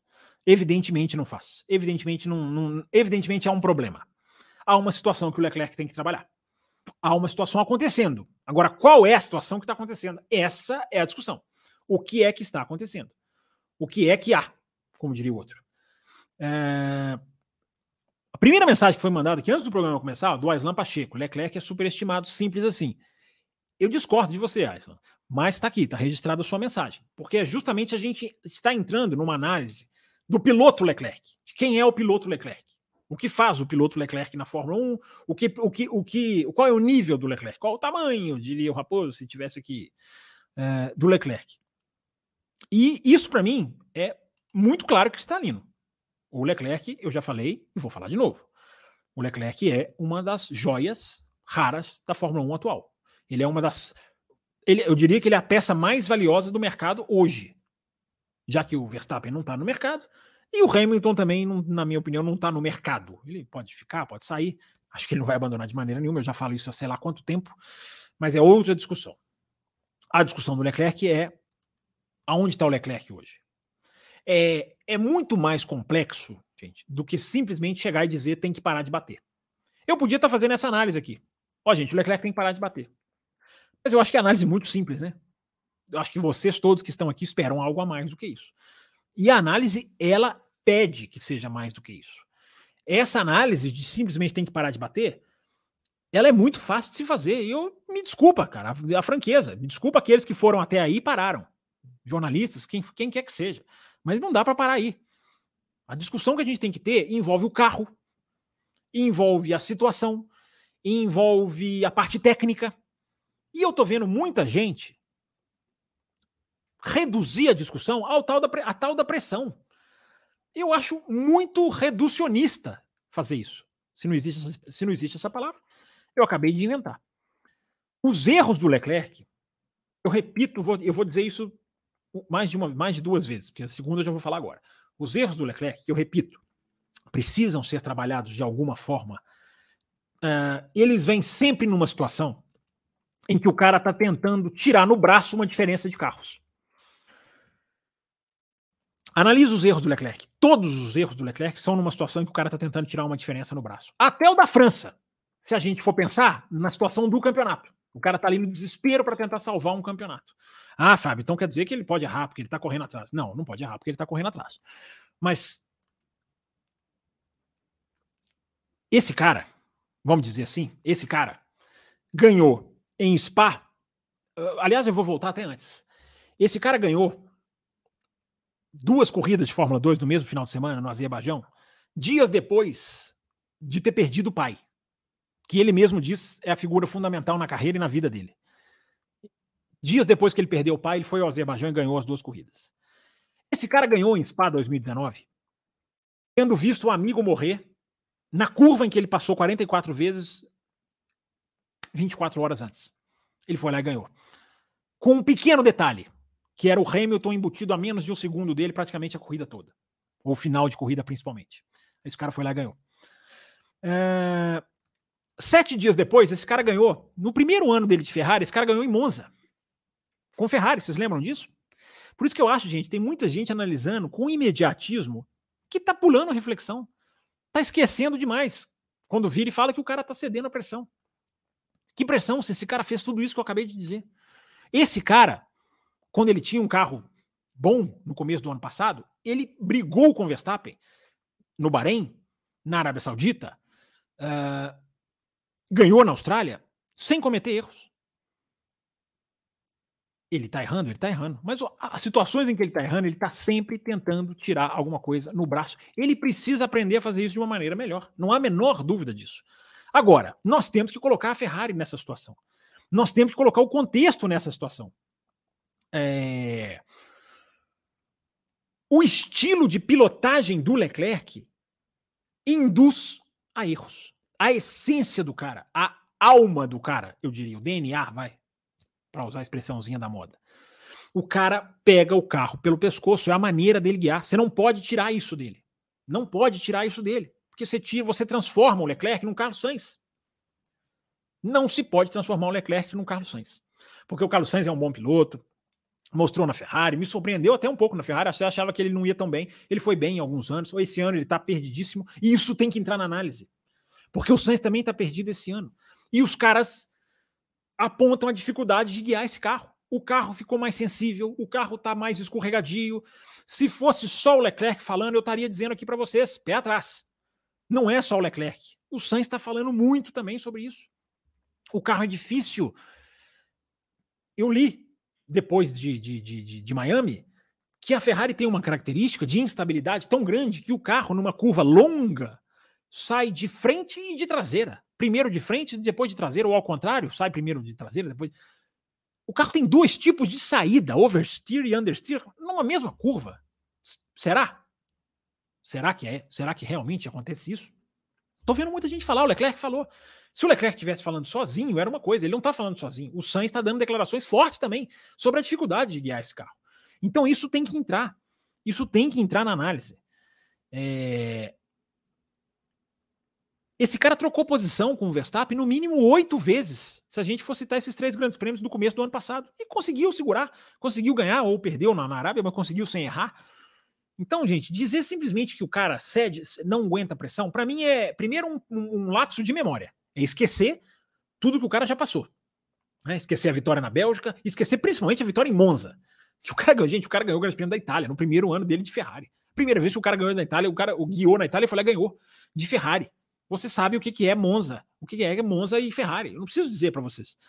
Uh, então, a questão é esse estilo de pilotagem do Leclerc. Aonde tem que ser mexido nesse estilo de pilotagem do Leclerc? O psicológico existe na discussão? Claro que ele vai existir.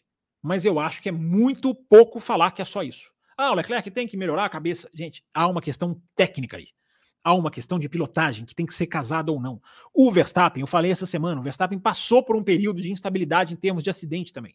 Só que aí a gente começa a ir além. O Verstappen foi maturando junto com a Red Bull. O Verstappen ele ia maturando e a equipe ia subindo. Tanto que a equipe vence o último GP de 2020, né? Já já é uma já, é uma, já mostra ali uma equipe forte. Claro que depois, em 2021, é que a equipe se estabelece. Mas em 2019 ganha várias corridas. O, a, a, maturação do Verstappen vai junto com a, com a Red Bull. A maturação que deveria estar vendo o Leclerc, a Ferrari não acompanha, porque a Ferrari desce. A Ferrari está andando para trás. Então, a pergunta que eu faço: o quanto de tudo ou nada esse cara está botando? Há, na minha opinião, um quê de não vou chegar em segundo levantando o pé. Não vou largar em segundo levantando o pé. Prefiro ir para o tudo ou nada da pole. Há para mim esse traço no Leclerc. Ó, então, isso basta, Fábio? Você está elogiando, dizendo que ele é assim para ver? Não, claro que ele tem que sentar. Claro que a equipe tem que sentar com ele. Olha, eu derrubando tudo aqui. É claro que a equipe tem que sentar com ele. Claro que tem. Mas é muito mais complexo do que dizer pura e simplesmente: ah, o cara não aguenta pressão. Ah, o cara tem que parar de bater. Eu prefiro um piloto com ultra capacidade que erra, e é preciso de fato trabalhar esse erro, vou falar 200 vezes, do que ter um Carlos Sainz. Eu prefiro. Que, na minha opinião, jamais vai ter estofo para liderar uma equipe para disputar o título mundial. Ele pode até brigar pelo título um dia. Mas liderar uma equipe, tecnicamente, vou puxar, eu sou o cara dessa equipe, eu não vejo o Carlos Sainz ser esse piloto. Nunca vi. Nunca vi. Nunca disse que o Carlos Sainz, para mim, é, é material de título mundial. Há, há, quem acha que é discussão validíssima, opiniões válidas. Carlos Sainz não é um mau piloto, mas ele não é um Leclerc. Eu prefiro um Leclerc do que um Sainz. Então, saldo para mim da análise é esse.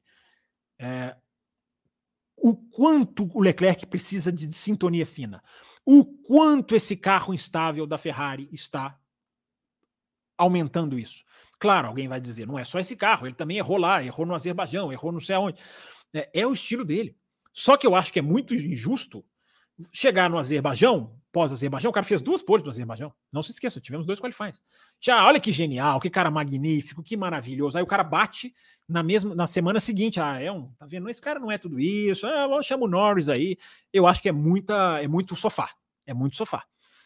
As duas coisas vêm do mesmo do mesmo ponto, do mesmo estilo, que é o estilo de pilotagem. O genial e o bestial, como, diriam, como diriam alguns. É, não, é, não é chegar no meio termo, não é. É manter o arrojo, é manter a agressividade. E tentar entender aonde está vindo esse erro. É puramente técnico? É uma afobação? Às vezes é uma afobação. É uma raiva. Às vezes o cara tá pondo uma raiva em certas voltas. Ou não é? Às vezes até o ponto de visão do cara o cara pode trabalhar. Aonde você está jogando o seu olho, cara, na curva? É tão complexo, gente. É tão complexo que eu repito. Cada um faz a sua análise. Agora, o que eu estou vendo no Twitter de gente falar que é pressão, eu acho muito pouco. Eu acho muito pouco dizer que é que é pressão. É, o computador está saindo do ar porque a bateria não está ligada, mas eu já estou resolvendo esse problema. É, vamos lá. Vamos lá, vamos lá, vamos lá. Eu tenho que atualizar, atualizar, vocês, né? Nós batemos a meta do além do além. Atenção, José Etienne, tem live extra quando acabar essa, com um certo delay. Vai demorar um pouquinho para começar, porque eu posso estar com o cômodo embaixo d'água aqui e, e, e não estou vendo. Pode ser que a minha proteção lá tenha cedido. É, para quem chegou no meio da live, tá? A live atrasou um pouquinho, porque houve um problema de cano aqui, faltando 20 minutos para começar o programa. E eu fiz lá um improviso aqui para não para atrasar a live o menos possível. É... Então, gente, a análise do Leclerc é essa. É... Vocês podem discordar, podem achar que o Leclerc não é tudo isso, como eu coloquei a mensagem aqui do Island. É... Eu acho que o Leclerc é uma joia bruta, mas joia bruta que precisa ser lapidada. Precisa ser lapidada. Tá? Então, vamos lá, gente. Deixa eu pegar aqui uma hora e 18 de live. Deixa eu tentar pegar aqui o máximo de perguntas tá? Que, que não são superchat. Eu termino com os, os últimos superchats, tá? Ou eu levo para o além do além, vocês querem que leve? É... o mapinha já está na Itália? Não, ainda não está na Itália o mapinha, não, José Etienne, porque a Fórmula 1 ainda não está indo para a Itália. Está mais perto de Miami do que da Itália. Calma. Daqui a pouco o mapinha aqui, ele, ele gosta desse mapinha aqui. O José Etienne é um cara exigente. É... Vamos lá, deixa eu tentar pegar perguntas aqui, gente. Que forma. Tô, tô, lá atrás, tá? Tô mandando mensagem aqui lá na hora do começo da live, pessoal reclamando aqui do atraso. É, infelizmente, hoje foi, foi até um atraso normal, pelo problema que pintou aqui. É... Deixa eu molhar aqui um pouquinho a garganta, gente, enquanto eu tô passando as perguntas aqui.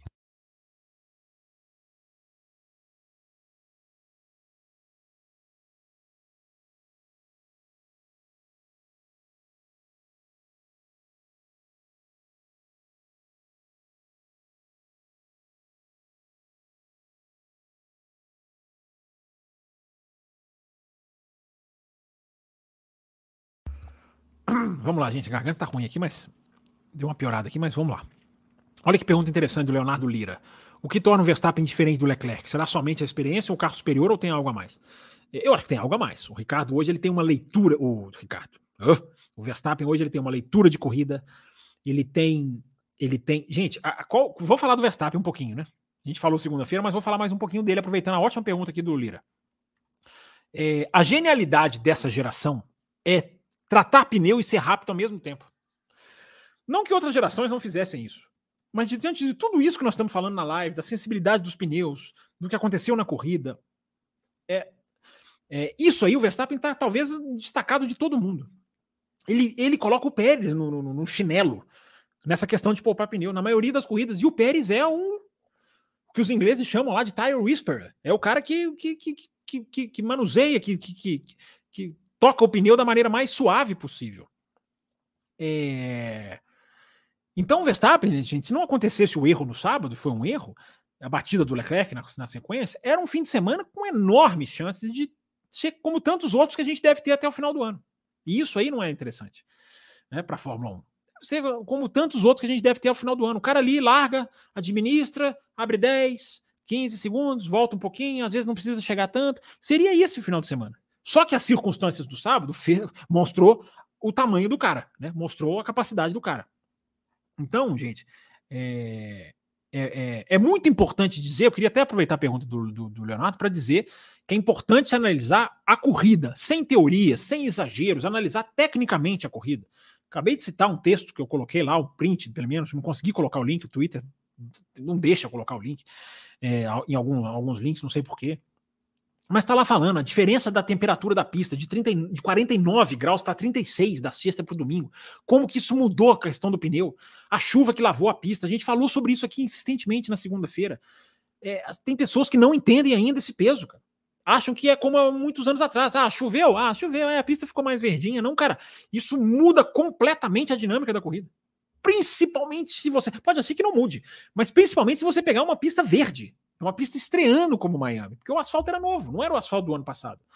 É... Então, o final de semana do mar. Então, assim, até, até eu vou até compartilhar uma tela para vocês aqui, que é uma coisa que eu coloquei no Twitter. Vou pegar aqui o meu Twitter. Eu até printei essa tela aqui, vou, acabei de lembrar, vou usar ela aqui. Vou trazer ela aqui para vocês, quer ver? É... O que, que eu vou explicar por quê? Vou explicar o que, que eu estou trazendo. Porque essas teorias de conspiração, de favorecimento de equipe, ah, de que o stint, ah, de que o rádio não foi falado. Gente, era só analisar o fim de semana. A superioridade do Verstappen, ela, ela veio durante todo o fim de semana.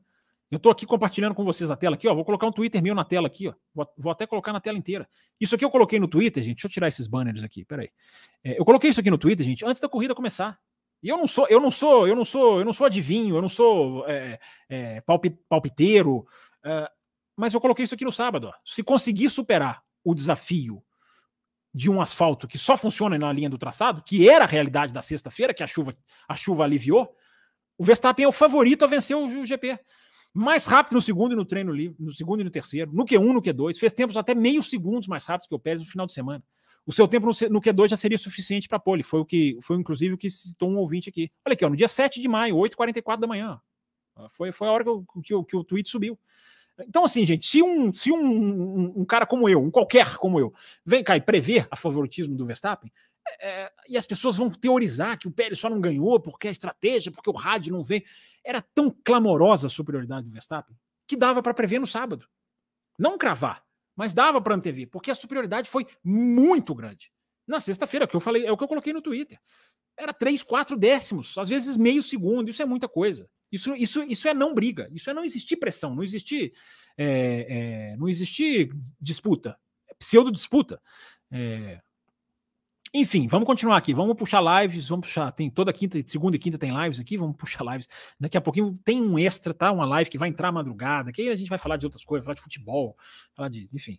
Eu tô brincando. Eu não queria muito falar de futebol, não. É, mas a gente fala aqui coisas, mais detalhes do café. Tem uma conversa com a galera que chega de madrugada, enfim.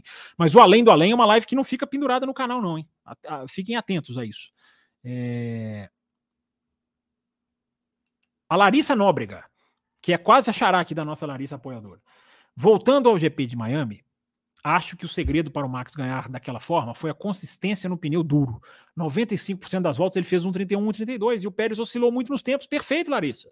Que bom, parabéns por você ter uma clarividência que muitos não tiveram. É, aí pela internet afora. É isso mesmo, é isso mesmo. E a questão, né, Larissa, não sei se você já ouviu a edição de segunda, é, toda a confirmação da Pirelli depois, porque a Pirelli, depois, a análise da Pirelli pós-corrida, na minha, na minha, no, no, no meu, é, para as minhas anotações, como a gente brinca aqui, fez toda a diferença. É, ela, ela, entrou como um item fundamental, porque a Pirelli veio depois, refez as análises com um novo asfalto pós-chuva, pós-chuva, e, e concluiu que o pneu branco não se desgastava. Então, Larissa, quando o Pérez para na volta 20 e volta para tirar a diferença do Verstappen, pneu, o pneu branco não se desgasta. Então os dois tinham ali o mesmo pneu. E o Verstappen foi muito bem, teve essa consistência que você lembra muito bem. É isso aí, Larissa. Ótima análise, obrigado pela sua mensagem aí. É... Falar na Larissa, eu lembrei que a Larissa Nobre deu um toque aqui, ó, mandar um abraço aqui para Lari e para Cacau, duas, duas uh, ouvintes que acompanham o café, acompanham lá no Twitter. É, Cacau tá lá sempre curtindo os Twitters. Então, mandar um abraço para elas. Eu prometi para a Larissa que ia mandar um abraço para elas. Legal que elas nos escutam. E lembrei aqui com a mensagem da Larissa Nóbrega, que é a nossa outra Larissa. E saudar as meninas que escutam o café, porque eu saldo sempre, puxo o saco mesmo, acho legal para caramba as meninas participando, discutindo. José Etienne, eu vou ler todas as mensagens que você mandar aqui, porque você fez. Chegaram todos os seus pics aqui, ó. Um, dois, três, quatro pics aqui. Do, o do Antônio chegou, o da Mel chegou também. Então, vou passar aqui rapidinho, já estamos com uma hora e 26, cara. Vamos passar rapidinho aqui as mensagens tentar responder aqui no pique. Daqui a pouco tem uma live extra. É... Já podemos medir o tamanho da lambança que a Ferrari fez ao demitir o Binotto, diz aqui o Diogo Tesoto. Ótima pergunta, uma ótima análise. Ou devemos ter mais novidades? É, eu acho que a demissão do Binotto, a gente falou isso no ano passado, né? Eu falei, o Adalto falou, a gente falou isso no ano passado. É, é uma demissão totalmente sem nexo, cara. Assim, tirar o Binotto do cargo, eu até entendo. Mas, poxa, o Binotto tem uma capacidade técnica que poderia, deveria ser, ter sido aproveitada. E isso pode ter sido, né, Diogo, o, a primeira peça caída no dominó que vai, como o próprio, né, o efeito dominó diz, vai, vai, vai, vai derrubando umas a outras. A saída do David Sanches, que foi para a McLaren, o Laurent Max, que vai para a AlphaTauri. Como garantir que esses caras não saem porque o Binotto saiu? Não sei, não estou lá para saber. Mas pode ter sido um efeito. Né? O, não sei, o Max pode até estar tá saindo porque ele achou que seria ele o, o team principal e não vai ser. Enfim, ele vai ser o team principal da AlphaTauri que o contratou.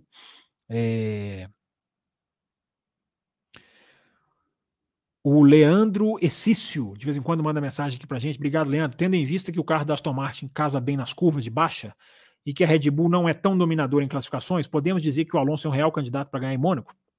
Leandro, tem um corte aqui no canal do Café que está escrito, inclusive, isso na capa. Vai ser fácil você achar. Dá uma procurada aqui, tá na parte de vídeos do nosso canal. Ele fala justamente da, da Aston Martin em Mônaco. Mas, gente, claro, né? Se acontecer algum problema com a Red Bull. A Aston Martin ela pode estar tá ali, ela pode se beneficiar numa largada. Eu, vamos supor, larga em terceiro. É, pula na frente de uma das Red Bull na largada. A outra comete ali um deslize, tem um problema ali, uma chuva dá para ganhar nessa circunstância. Agora, no, no, na velocidade pura, nem em Mônaco ninguém pega a Red Bull, na minha visão. É... O Plínio Oliver, estou aqui de diadema. Legal, Plínio, obrigado pela sua mensagem. Enfim, foi mandada uma hora atrás. Olha como eu tô, olha como eu buscando lá atrás, pegando as mensagens. O Etienne fez a contagem lá de likes, aquela hora que eu mandei, né? Tinham cento e poucos, cento e poucos likes. Legal, Etienne, obrigado. É... No dia que eu posso assistir ao vivo, a net fica oscilando, diz o Liminha. Liminha, a sua ou a minha? Eu espero que não seja a minha. Enfim, como eu estou chegando nas mensagens agora, é... Vamos lá, vamos lá, vamos lá, pegar aqui. Gente, já já nós vamos fechar essa live aqui, agradecendo todo mundo. Aqui, ó, Mel Maganha, ele já começou a ler o superchat, apertei aqui e voltou. Só percebo 10 minutos, depois 10 minutos, depois reparei fala repetida. Meu Maganha, deixa eu ver, você mandou mensagem antes dessa? Você mandou, você mandou pix, eu tô, tô aqui atento às suas mensagens. Se eu tiver pulado é por erro meu, desculpa, mas eu não tô vendo mensagem sua aqui mais anterior não, tô até subindo aqui, ó. É, mas vou ficar de olho aqui, Mel. É, Vamos lá, gente. Últimas mensagens aqui.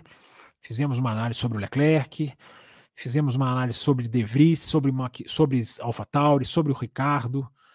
É... Pessoal dizendo aqui, Ferrari. O Cláudio Carteiro diz aqui, ó, time B da Fórmula 1 seria Aston Martin, aqui está se destacando o pelotão. Eu, eu falei aqui antes até do Grande Prêmio de Miami, Aston Martin para mim está claramente a segunda equipe hoje.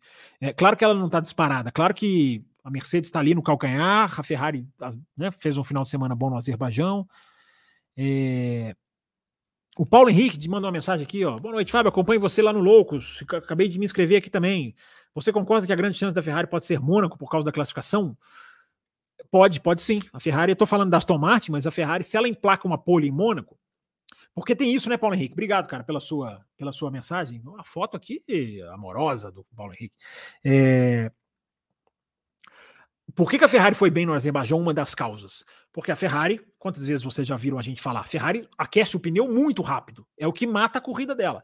Mas isso no circuito de rua é valioso. Você aquecer um pneu muito rápido não qualify. Né? Essa, para mim, é a grande explicação do Azerbaijão nem é para mim, pra, acho que é um senso comum. Então, isso em Mônaco também vai ser muito fundamental, Paulo Henrique. Aquecer o pneu rápido naquela volta, ainda mais se estiver frio. É...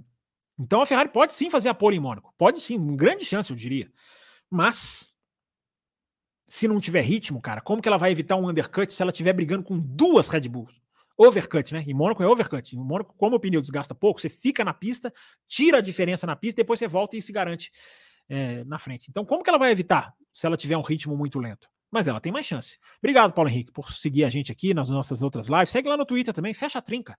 Segue lá no arroba campusfb. É... Vamos lá, vamos continuar aqui, gente, rapidinho, tá? Uma hora e 31. Eu, eu prometi estender um pouquinho, né? Também por causa do problema aqui na. na... Ficou um silêncio aqui, não sei se o negócio parou de pingar, de vazar. É, ou se inundou tanto que já encheu. É... O pessoal falando aqui do Leclerc. Forza Charles, diz aqui o Robson Cássio. É... Famoso overdrive, pode ser, é uma boa definição, né, o, o brasileiro. Pode ser um overdrive, mas às vezes é o cara, é o cara, até posição do carro, né, cara? É que também não deixa de ser um overdrive, né? É...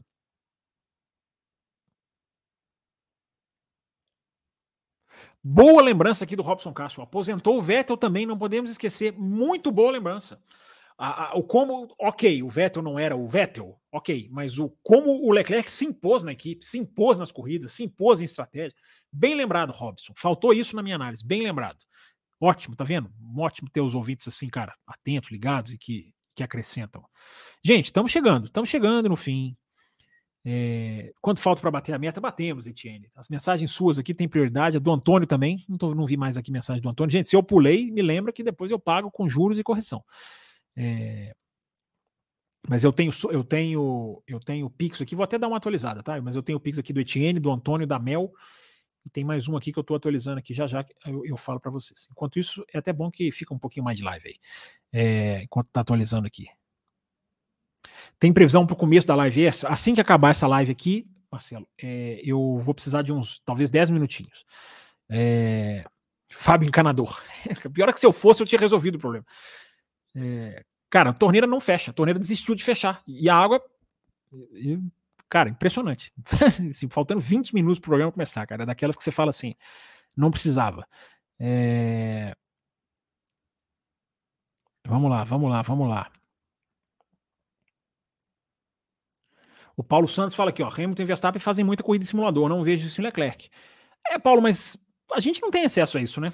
A gente, é difícil saber isso, cara. Às vezes os pilotos falam, né? Tava no simulador. O Hamilton, inclusive, fez simulador entre Azerbaijão e Miami, vocês sabiam? Ele passou na Inglaterra, fez simulador e foi para corrida. Mas ele não gosta, ele odeia. O Marcelo David lembra que ele já falou que não gosta, mas ele estava trabalhando. O Hamilton tá, arregaçou as mangas e está trabalhando. Agora, como garantir que o Leclerc não esteja também? É... Difícil, né? Saber quanto que um piloto usa de simulador. Eu, eu não ouso arriscar. É... Vamos lá, gente. As últimas aqui tentando privilegiar também as pessoas que mandaram mensagem normal. Eu espero que essas pessoas tenham deixado o like, porque já é ajuda que cada um pode dar. Gente, a bateria está realmente acabando. Pera aí, enquanto tem essa mensagem do Leonardo aqui, só um minutinho. Um instantinho.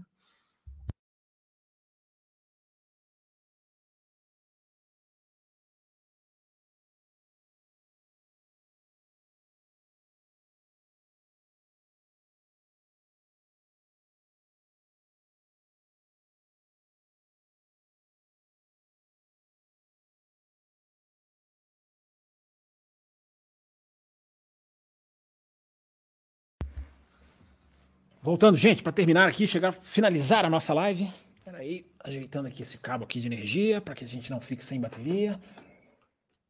Enquanto isso, eu vou lendo a pergunta aqui do Leonardo Vasconcelos. Uh, Fábio, você não acha que o ambiente da Ferrari e a incapacidade da equipe de fazer um carro bom contribui para a situação do Leclerc? Esse é um bom ponto, Leonardo. É um bom ponto, cara. Muito legal. De novo, mais um ouvinte acrescentando na nossa análise. É, o ambiente pode ser ruim. Pode ser que seja ruim. Mas ele, o ambiente não pode justificar. A incapacidade de fazer um bom carro que você coloca, aí ela entra na análise. Porque se é o que muita gente está dizendo, o próprio Leclerc disse, e outros disseram, não é só o Leclerc. Eu repito, gente, se fosse só o Leclerc, eu até podia estar tá falando. Ah, cara, o cara errou, ele vai colocar ali, ele vai, ele vai diminuir a, a culpa dele, ele vai distribuir a parcela de culpa. Mas é o que o Sainz está falando, e é o que jornalistas na pista, na, na, na Fórmula, no, no paddock, é, trouxeram também. É um carro que sai de frente ou de traseira, às vezes numa mesma curva. Gente, isso é instabilidade total. Olha os resultados da Ferrari. O Sainz largou em terceiro, chegou atrás do Russell. O, o Hamilton, o Leclerc largou em nono e chegou atrás do Hamilton. Ou seja, a Mercedes foi lá buscar as duas Ferraris. Então, é, é, a questão, eu acho que é, a resposta, Leonardo, para sua ótima pergunta é sim e não. O ambiente da Ferrari, ele pode estar péssimo. Cara, o cara não pode errar por causa de ambiente de Ferrari. Eu falava isso do Vettel lá atrás também. Se o ambiente está ruim, meu amigo, baixa a viseira, depois você, vai, depois você vai lá lidar com os problemas de ambiente. Aí você vai ver o que, que você faz, o que, que, você conversa, se você sai da equipe ou não. É... Então, a câmera está andando sozinha de novo. Então, o, o, o Leonardo, é, o ambiente da Ferrari, para mim, não pode justificar erro. Aí, aí, se for isso, aí é um ponto a menos para o Leclerc. Agora, o, o carro, sim. Porque é a análise que eu fiz, Leonardo. É, o cara pode muito bem estar tá tirando um negócio até de propósito, um pouco. Gente, não é bater de propósito, pelo amor de Deus, entendam. Mas é o seguinte, cara, eu vou jogar tudo ou nada. Eu não vou ficar aqui perdendo quieto. Eu não vou ficar aqui, eu não vou, eu vou cair lutando. Pode ser isso. Pode ser isso. É isso que eu estou dizendo, gente. O nosso programa, ele propõe reflexão. Ele não estou dizendo que é. Ele propõe reflexão, que eu repito, eu acho que simplesmente dizer que o cara está sentindo a pressão é um equívoco, na minha opinião. É, mas ótima pergunta, Leonardo Vasconcelos. Obrigado, cara. Gente, é. Ai, ai, vem novidades aí para vocês, viu? Vocês estão merecendo boas novidades. Vem novidades aí. Fiquem ligados. Gente, vamos terminar a live, tá? A gente vai fazer, a gente vai fazer a live extra para quem tiver aqui no ao vivo. Se a gente bater lá uma metinha lá, um pouquinho, eu até deixo a live mais tempo no ar. É, a gente tem uma questão de uso da plataforma, enfim, depois eu explico tudo isso para vocês.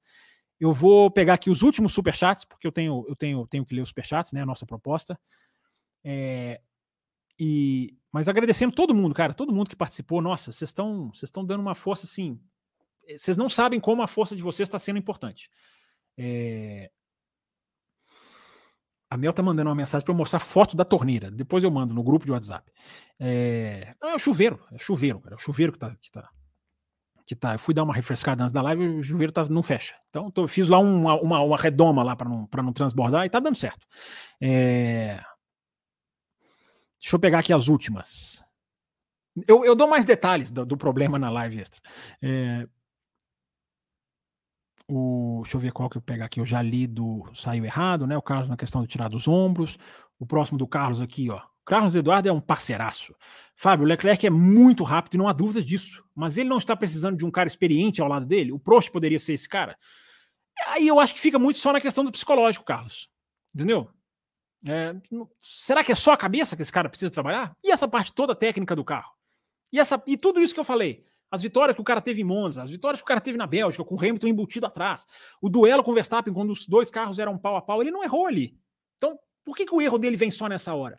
Até o erro da França, que você pode dizer, poxa, o erro da França ele estava liderando. Tava, mas ali era um tudo ou nada de campeonato. O erro da França, esse, esse é a questão da pressão, ela, ela, ela, é, essa é uma discussão mais, na minha opinião, mais plausível. Discutir pressão na França. Aí é mais plausível. Agora, toda vez que o cara errar, ficar dizendo que é pressão, claro que não é isso que você está dizendo. Toda vez que o cara. Mas eu tô vendo gente aí cravar. Entendeu? Eu vi lá, alguém mostrou um, um não sei se um tweet, um Instagram lá, o cara do não, porque é pressão, porque não aguenta, porque o psicólogo. Eu acho muito pouco. Eu acho que a discussão vai além daí. Então, Carlos, claro que você não tá, não tô te incluindo nessa turma, mas não sei, eu não sei se um, se um pode ser. Acho que não dói nada. Se amanhã anunciar o Prost, o, o, o enfim, um, um, um, cara qualquer para trabalhar com o Leclerc, eu não vou ficar aqui, eu não vou chegar aqui e dizer que tá errado. Mas é, eu acabei de dizer, né, Carlos? Até a questão de o quanto esse cara tá indo por tudo ou nada voluntariamente. Silêncio intencional. Silêncio de mistério mesmo, para vocês pensarem. O André Keller mandou um superchat, está aqui registrado. O Brasileiro mandou aqui, ó. Será quando o Leclerc diz no rádio que, que entendeu o erro vai melhorar? Pode mostrar uma tirada de pé? Ele não entendi que ele colocou isso no rádio, não. Entendi, vou melhorar. Ele falou isso no rádio.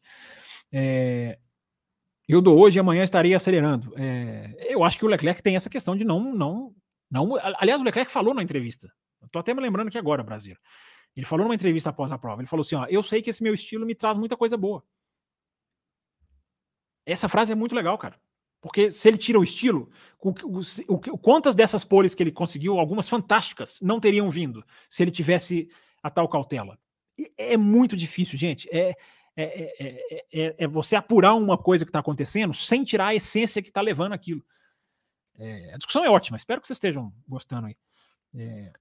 Você não acha que a Mercedes, Jefferson Santos, você não acha que a Mercedes deveria encarar essa fase não dominante com um pouco mais de graça? eles acabam refém deles mesmos com promessa de performance. Até a fan, fanbase já perdeu a paciência. Acho que a Mercedes estava fazendo promessa de performance, não, cara.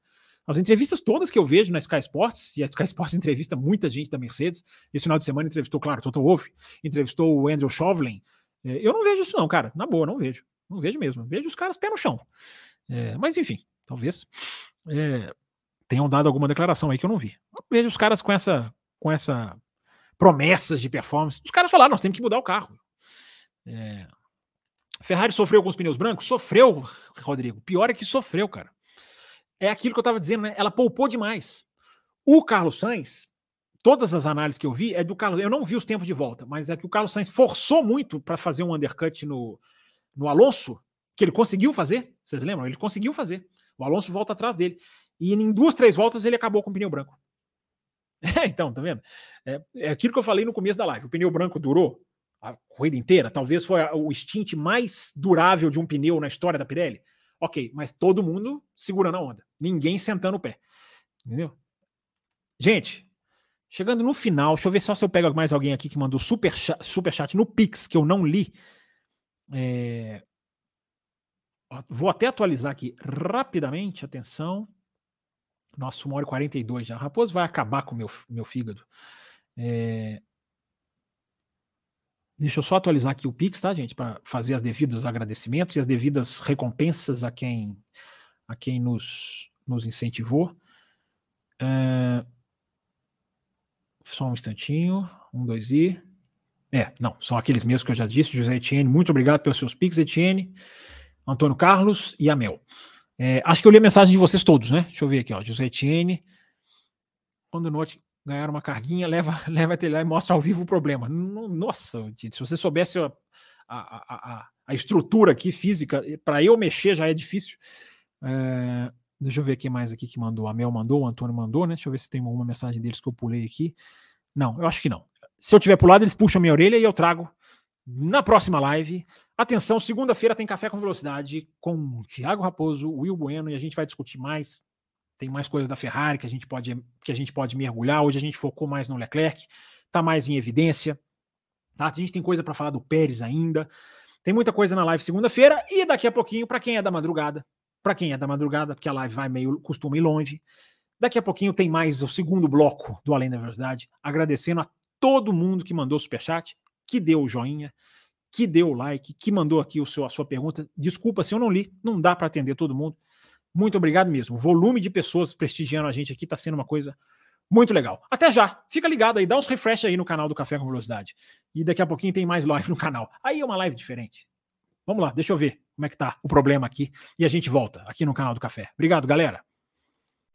Termina aqui Café com Velocidade, o mais tradicional podcast sobre corridas do Brasil. Café com Velocidade, a dose certa na análise do esporte a motor.